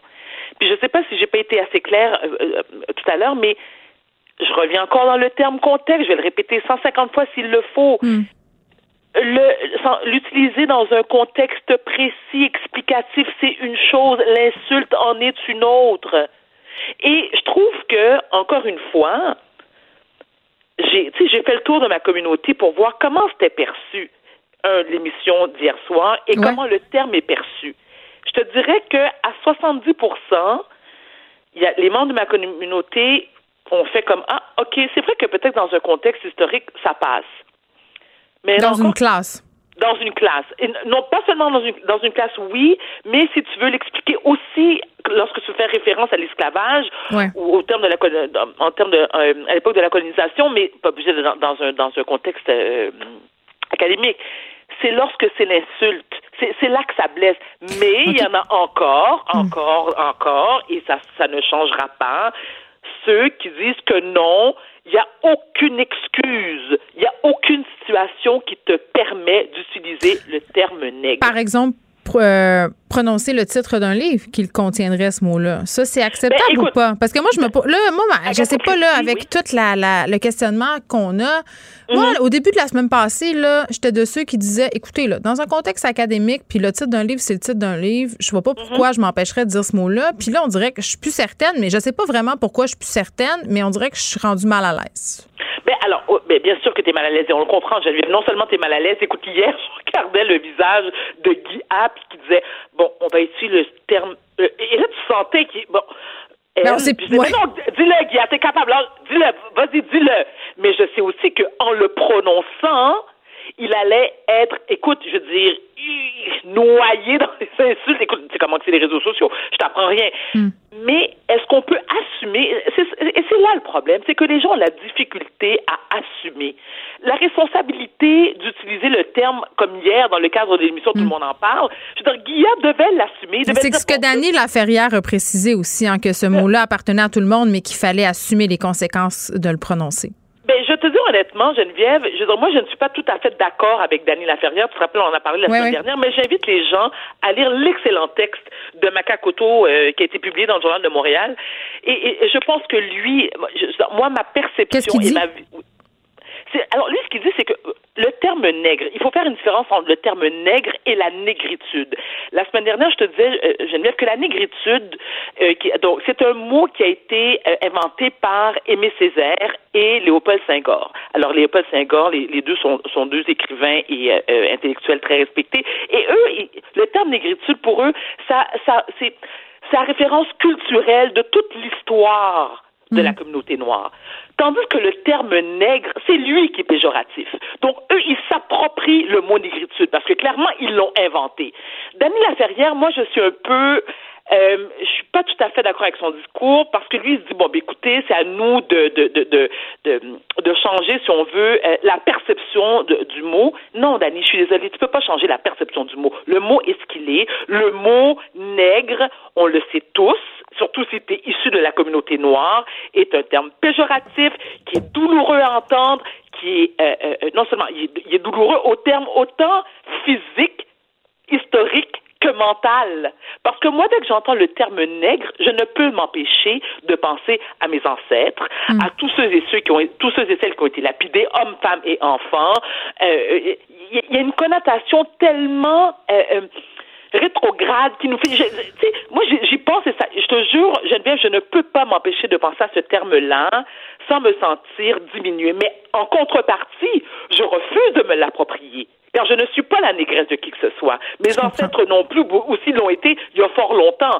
Et encore, oui, vas-y. Ben, euh, OK. Je, je bien enflammée quand je parle de ça. Non, mais je trouve ça super intéressant euh, de t'entendre, Varda, là-dessus. Puis, tu sais, je trouve que, sais, dans la discussion euh, cette semaine, beaucoup de personnes ont sans doute évolué dans leurs pensées. Puis, je trouvais qu'hier, euh, ça clôturait bien la discussion euh, qui pourrait être poursuivie par ailleurs. Là, chacun est libre de parler ce qu'il veut, mais ça clôturait bien cette, cette discussion-là, si on veut, dans l'espace social. Donc, toi, pour toi, le fait d'avoir invité euh, Vanessa Destinée, euh, Ricardo Lamour, Émilie Nicolas et Webster, c'était une bonne idée. Tu trouves que ça a bien passé? C'est ce que je C'est comprends. une excellente idée et, et t'as regardé l'émission. Bien sûr, mais oui, ben oui, Vanessa, en plus, c'est une amie, là. Donc, c'est bon, ben, sûr que, quoi. c'est sûr que je l'ai regardé. Mais quelle jeune femme extraordinaire. Écoute, elle est d'une éloquence. C'est- moi, j'ai adoré l'entendre, mais tu as, pu constater, toi aussi, qu'ils n'étaient pas tous du même avis. Non, c'est ça, exactement. Donc, Webster euh, est un petit peu plus, euh, je te dirais, plus conservateur. Puis moi, je, je respecte son opinion, il n'y a aucun souci là-dessus. Mais encore une fois, est-ce que euh, est-ce qu'il est nécessaire de le mentionner dans un contexte historique, académique? Absolument. Est-ce qu'on devrait l'utiliser en, dans, dans les, dans, en 2020 pour insulter quelqu'un? Non, et c'était pas mieux non plus en 1804. Tu comprends? Mais je pense aussi qu'à un moment donné, il faut, il faut respecter. C'est le terme que je cherchais. Il faut respecter la façon dont les gens issus de la communauté, communauté noire se sentent lorsque Ouais. c'est tu, tu- tu comprends? Ouais, il faut et- faire preuve de sensibilité. euh, je pense que tu mets sensibilité, il le, faut le pas bon mot. comparer. Sais, et il faut pas comparer parce que, tu sais, lorsque Ricardo disait hier soir euh, sur le plateau, tout le monde en parle. Moi, ce que je n'admets pas, c'est lorsque les gens qui ne sont pas issus de la communauté noire devraient me dire comment me sentir quand ce mot-là est prononcé. Et je, et je me suis dit, bingo, c'est exactement ça. Mais c'est ça, moi, c'était ça mon malaise. C'est ça que j'essaie de t'expliquer euh, vendredi, puis on va se laisser là-dessus, Varda. Là, quand on avait une gang de chroniqueuses puis de chroniqueurs blancs euh, qui essayaient de, de, de dire si oui ou non euh, c'était acceptable ou pas d'utiliser ce mot-là dans l'espace public, moi, je me sentais même mal à l'aise de faire des entrevues. Moi, j'ai invité euh, Dominique Anglade euh, justement parce que je voulais en parler euh, avec une personne non blanche. Tu sais, à un moment donné, c'est parce qu'il faut, on peut-tu les entendre au lieu de débattre entre nous? euh, tu sais, ça me rire. C'est comme quand on invite euh, des personnes même pour, minces pour parler de grossophobie. Moi, je suis toujours tellement mal à l'aise. Tu sais, fait ma- non, mais c'est vrai. Tu sais, à un moment donné, on peut-tu leur donner la parole euh, puis savoir justement puis les entendre ce que ça leur fait. Puis quand ils sont une gang à dire, ben moi, quand tu dis ce mot-là, je me- sens pas bien. Ben, t'as boire. Arrêtons. Mais si tu me permets, euh, tout à fait d'accord, mais un dernier mot, Geneviève. Un si tu dernier mot. Moi, je, je- ben, alors, dernière phrase ou deux phrases. Vas-y. Moi, j'ai toujours dit, et, et ça m'a été souvent reproché par la communauté, la communauté noire, c'est que pour être né au Québec et y avoir vécu toute ma vie, et je vais sûrement mourir ici, je considère que le peuple québécois, pour avoir, et j'ai et j'ai vécu à New York, j'ai vécu à Paris, Geneviève, donc je, je peux voir la différence, je connais la différence.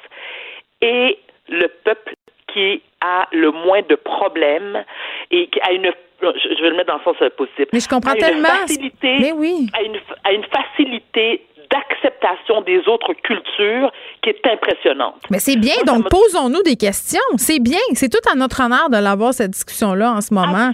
Ben oui. Ça fait pas de nous des personnes racistes. faut arrêter de mettre tout dans le même panier. Puis que Ah, dès qu'on. C'est ça. sais, à un moment C'est donné, là. C'est comme ça que tous les Noirs- Bon, demain, demain Varda Étienne répond à la question est-ce que tous les Noirs euh, dansent bien et autres préjugés raciaux? Varda Étienne, merci. Merci, Geneviève. À demain. Bye. Pour elle, une question sans réponse n'est pas une réponse. Geneviève Peterson. Cube Radio.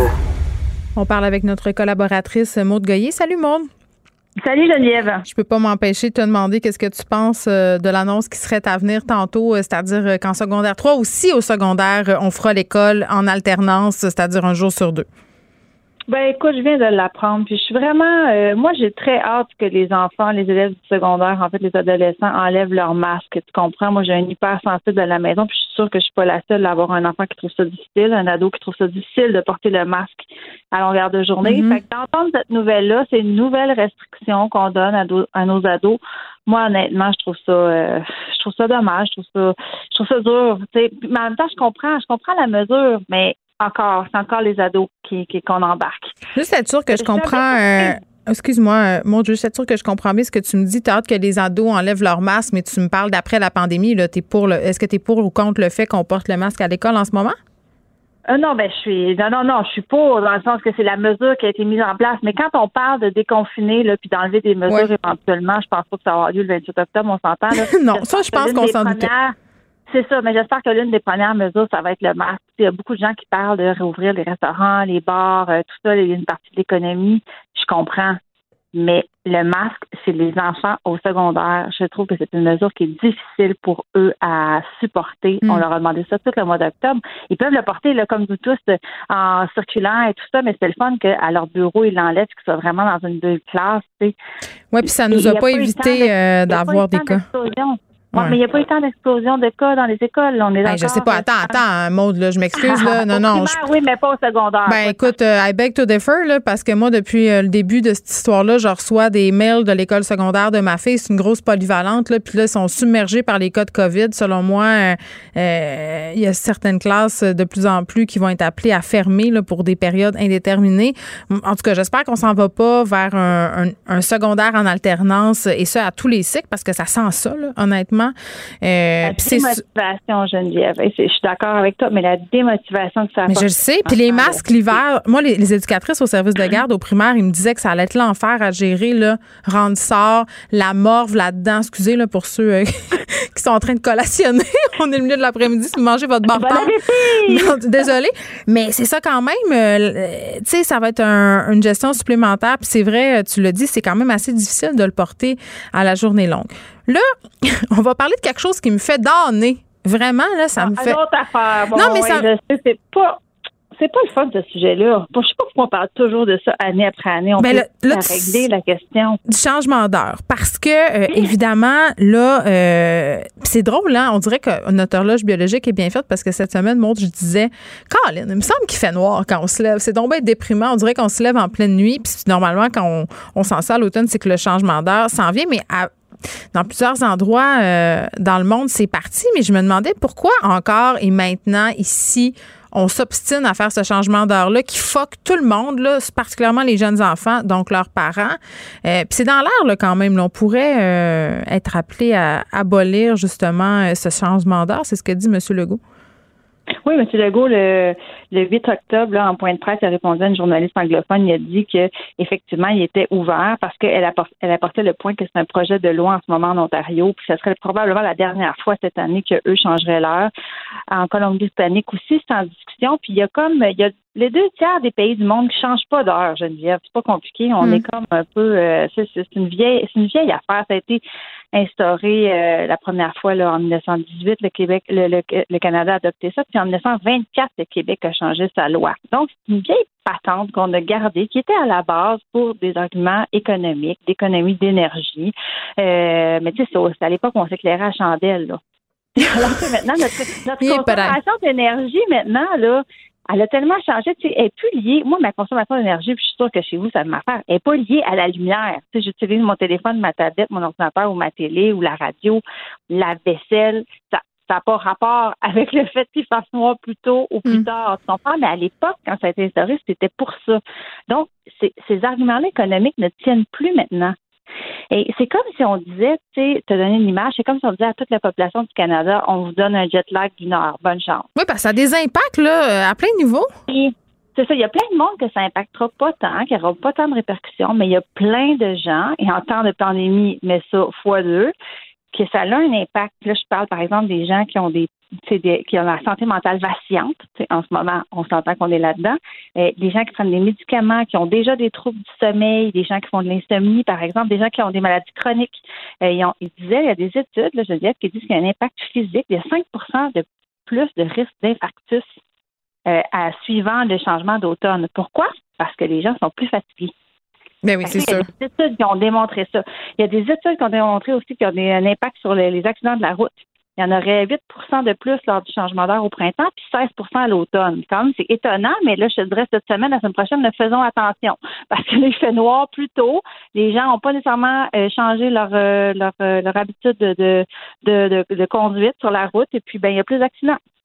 Et il y a une autre étude super intéressante, ça me touche particulièrement, c'est qu'il mm. y a une étude de, en 2017, une étude anglaise qui disait que les enfants jouaient plus souvent dehors quand il fait évidemment plus clair. Mais oui, les parents ont peur. Tu sais, la bonne vieille croyance, rentre, dans, rentre en dedans, il fait noir.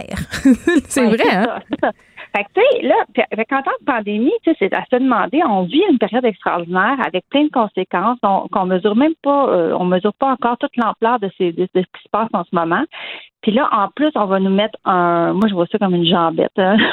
un autre jambette avec le changement d'heure qui est pour le changement d'heure? Tu sais, si tu regardes autour de ça, tu te demandes, c'est qui qui milite en faveur? Moi, j'ai, je connais personne qui dit oui, euh, je suis pour, moi, j'aime ça, changement d'heure.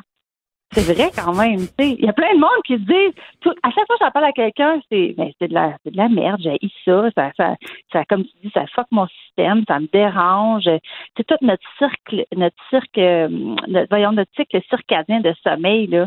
On est fait pour ça, ton corps est le dit, le d'âge qu'à telle heure. Puis là, en, une journée, on dit ah non, finalement, c'est plus ça, on change ça. Fait que c'est à revoir. J'espère vraiment que, c'est notre dernier? Oui, j'aimerais ah, j'aimerais tellement ça. en Californie, c'est en discussion. En Floride, c'est en discussion. La Colombie-Britannique veut mm. changer ça. L'Ontario va le faire. Le Yukon l'a déjà fait. Et au Québec, on a la Passeport Nord qui le fait depuis déjà plusieurs années. Ne change pas d'heure. C'est quand? c'est quand, là, notre dernier changement d'heure qu'on souhaite? Ben, j'aimerais tellement ça. Puis pour les enfants, aussi, quand on est des nouveaux parents, tantôt on parlait de la santé mentale des mm. gens, qui ça touche le plus? Les nouveaux parents. Ça, c'est dur. Moi, j'avais des enfants, je sais pas, toi, tes enfants, ils se levaient à quelle heure? J'avais des, enfants qui se lèvent à, l'aube. Donc, ils se levaient déjà comme à 5h30. Avec le changement d'heure, ils se levaient à 4h30. Je peux te dire que la journée était très longue. C'est dur pour les nouveaux parents tu es, déjà en train d'essayer d'habituer ton enfant à un stick de jour. C'est quoi? Un stick de soir, c'est la nuit, dors, dors, dors. Là, on vient en plus de te, de, de, donner ce, nouveau problème-là dans les pattes. Je suis. Moi, j'ai bien hâte que ça finisse cette affaire-là. Ben, écoute, euh, je pense que tu n'es pas la seule euh, et j'espère vraiment, vraiment euh, que ce sera notre dernière année du supplice du changement d'heure parce que ça a l'air de rien une heure, mais pour vrai, ça a des répercussions. Puis on dirait que là, c'est quoi, on la recule ou on l'avance? Là, on va la reculer. Ben, c'est ça. Ben, non, c'est avancé, en fait. Attends, excuse-moi. C'est ça qui est le plus dur. C'est ça qui est le plus heures du matin, il va être une heure du matin dans la nuit du 31 au 1er. Si au moins on avait un party d'Halloween, on pourrait dire qu'on pourrait fêter plus longtemps. Mais on n'a pas de party d'Halloween Moi, tout ce que je retiens, c'est qu'il va falloir que je me lève plus de bonheur. C'est déjà tellement difficile, mot de Goyer. Merci. Geneviève Peterson. Une animatrice pas comme les autres. Cube Radio. Et Pierre Nantel, salut. Bonjour Geneviève. Comment vas-tu? ça va bien? As-tu reçu les nouvelles de Corée du Sud? ben écoute, c'est tellement drôle parce que Marie-Pierre euh, Caillé, qui est recherchiste à l'émission et qui fait la régie, me dit Pierre veut te parler du succès de Fabuleuse en Corée. Puis j'étais comme quoi? Donc non, j'étais pas très au courant. Et pendant la pause, j'étais allée lire euh, un article euh, qui faisait un petit résumé de ce qui se passait, parce qu'on avait été au Festival du film de Busan en Corée où on avait gagné le prix du public. Ça, c'était vraiment une belle nouvelle en soi, là, parce que moi, j'ai écrit ce film-là avec Mélanie Charbonneau, qui est la réalisatrice celle qui était allée avec Juliette Gosselin, euh, qui tient le rôle principal, l'un des rôles principaux dans le film. Mais là, moi, je savais pas que ça s'énervait en Corée du Sud, puisque c'était un peu la folie. Fait que là, j'étais un peu contente. J'étais un peu contente. Ben, entre toi et moi, là, honnêtement, là, ben, tu sais, je me suis on a déjà eu une conversation sur les éditeurs par rapport aux, leur rapport avec leurs auteurs. Les, mm-hmm. En tout cas, ton producteur de film pourrait peut-être te tenir au courant, parce que quand même, c'est un gros, gros marché en termes de culture populaire. Puis il faut se rappeler que la K-pop, c'est un phénomène, hein? Je veux dire, la, la, culture en Corée du Sud, la culture populaire, c'est une grosse, grosse machine. Ils sont un peu comme à l'époque des Backstreet Boys. Euh, tu sais, comme dans le sens qu'ils partent, ils ont beaucoup de, groupes musicaux de jeunes femmes, de jeunes hommes, puis ça marche à la planche, puis il y a donc une culture, un, dérivé, un spin euh, cinéma euh, et évidemment euh, télévisuel qui va avec ça. Fait que c'est excitant. Écoute, dans l'article, c'est Anaïs Gertin-Lacroix ce matin qui m'a réveillé, qui m'a dit ça, puis qui nous disait même qu'il y avait, il comptait faire des poupées à l'effigie des personnages. Mais écoute, tu me l'apprends. Euh, je pense pas qu'ils vont faire une poupée à mon effigie. mais bon, ben, euh, c'est quand même fou. Personnage, que tu existes comme personnage dans le film que tu as écrit? Non, c'est euh, ben c'est là, c'est un petit peu inspiré euh, de nos vies, de nos arrivées à Montréal, à moi et à Mélanie Charbonneau. C'est un film sur l'amitié féminine. Puis tu sais, tu parlais du phénomène de la K-pop. Là, il y a un documentaire absolument fascinant en ce moment sur Netflix sur un groupe de K-pop. On peut les suivre. Un groupe de K-pop qui est vraiment, vraiment, vraiment euh, populaire. Ça s'appelle Blackpink. Puis c'est un des premiers groupes de K-pop qui ont euh, qui ont pu être invités dans un gros festival. Je sais, je me rappelle plus si c'est euh, South by Southwest ou un autre truc du genre, mais tu sais un, gros gros festival de musique américaine. J'ai oublié le nom. On va le chercher là. Hein, tous les influenceurs. Marie-Pierre et moi là, ils vont ils vont là tous les influenceurs puis ils posent leur outfit là aux États-Unis là, le festival. En tout cas, mais écoutez là, c'est vraiment bon et c'est fascinant. Ça s'appelle euh, Blackpink. Non, c'est pas Chicago, Marie-Pierre. c'est à Montréal, ben, aux États-Unis. Il y a South by Southwest, évidemment. Puis il y a l'autre place, le Dead Valley, de, de oui. Valley en Californie. On oublie le nom. On a un blanc de mémoire collectif à l'émission. Aidez-nous, la gang. Écrivez-nous pour nous dire euh, c'est quoi le nom de, de ce festival-là. Ben, en tout cas, ben, écoute, euh, je, te souhaite bonne chance parce que, ben, parce que si le, le, le, film euh, fonctionne bien, ultimement, il y aura des retombées économiques? économiques. J'espère. Évidemment pour toi comme, comme, comme, tu as été co-scénariste là-dessus. Fait que je te félicite. Mais je mettrais pas ma main au feu là-dessus, Pierre. C'est ce que je te dirais. C'est ingrat. Ah oui, hein? Ah, Coachella, elle me l'a crié dans les oreilles. J'ai manqué de devenir, devenir sourde, Marie-Pierre Caillé. Coachella? Elle, elle, plie en carte dans régie. Elle plie en carte dans régie. On est vraiment rendu des vieilles personnes. On sait plus c'est quoi Coachella. Qu'est-ce que tu veux? Puis euh, on n'est plus invité. Bon. Euh, bon. Ben, ça, t'as retrouvé avec une série télévisée, un district 31 pour jeunes femmes qui arrivent, qui quittent leur petit village en Corée puis qui s'en vont vivre à Séoul. Écoute, c'est quoi mon plus grand drame? Ben non, mon plus grand drame euh, dans ma vie en ce moment, euh, c'est que j'ai plus vraiment le temps pour écrire. Puis en même temps, euh, je tripe un peu trop sa radio, fait que je sais plus quoi faire. Il faudrait que je me clone, je pense. Ça serait ça la, la solution. Mais là, on a assez parlé de moi. Là. Tu sais, ça me gêne tout le temps quand tu fais ça, puis tu, continues. Ben, oui, tu ben oui. On est, regarde, on est content de voir que des, des, des, jeunes personnes ont grandi dans un univers où il y avait la télévision, puis du cinéma, puis de la musique qui leur ressemblait, puis ça leur a donné envie de prendre la plume. c'est pour ça qu'on a tant d'auteurs, de réalisateurs, de musiciens à succès au Québec, parce qu'on a un marché protégé qui a fait qu'on a eu de l'offre et de la demande pour nos produits culturels. T'en fais partie, on est super fiers de toi. Ben écoute, je vais le prendre le compliment. Il faut que j'apprenne à vivre euh, avec ça.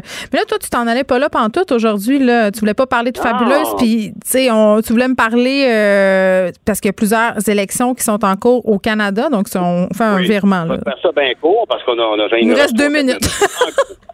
Ben, en gros, donc, au Colombie-Britannique, quand tu as vu que le NPD a remporté son pari, le premier ministre avait parti une élection, il voulait avoir un mandat majoritaire, il l'a eu. Est-ce que ça va avoir des incidences sur les politiques vertes? Parce que tout d'un coup, les députés, les trois députés verts ne sont plus nécessaires pour le gouvernement euh, néo-démocrate de faire de, pouvoir prendre des décisions pour pas se faire euh, renverser constamment.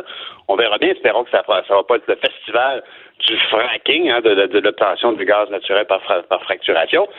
Du côté de la Saskatchewan, c'est aujourd'hui que le premier ministre Scott Moe décide lui aussi de, de ben, il, a, décidé, il a fait ça il y a longtemps, mais c'est l'élection aujourd'hui même, risque d'être réélu. C'est le parti d'ailleurs un parti qu'on connaît pas. C'est rare au Canada, le parti saskatchewanais. Mais oui, c'est quoi ça?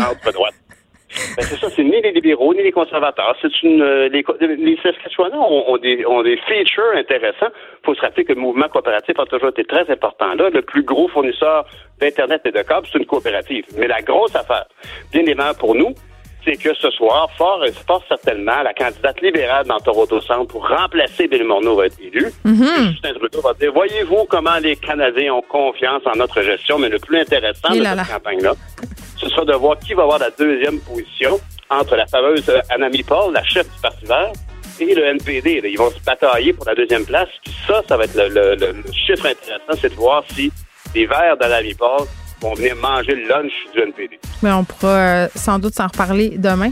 Merci Pierre, on t'écoute demain matin à 6 heures. On te retrouve. Euh, on en parle demain. Exactement. c'est tout pour nous. Je vous laisse avec Mario Dumont. Et euh, merci d'avoir été là. On se retrouve demain à la même heure, toujours 13 heures hein, pour euh, euh, passer encore l'après-midi ensemble. Merci d'avoir été là tout le monde. À demain. Cube Radio.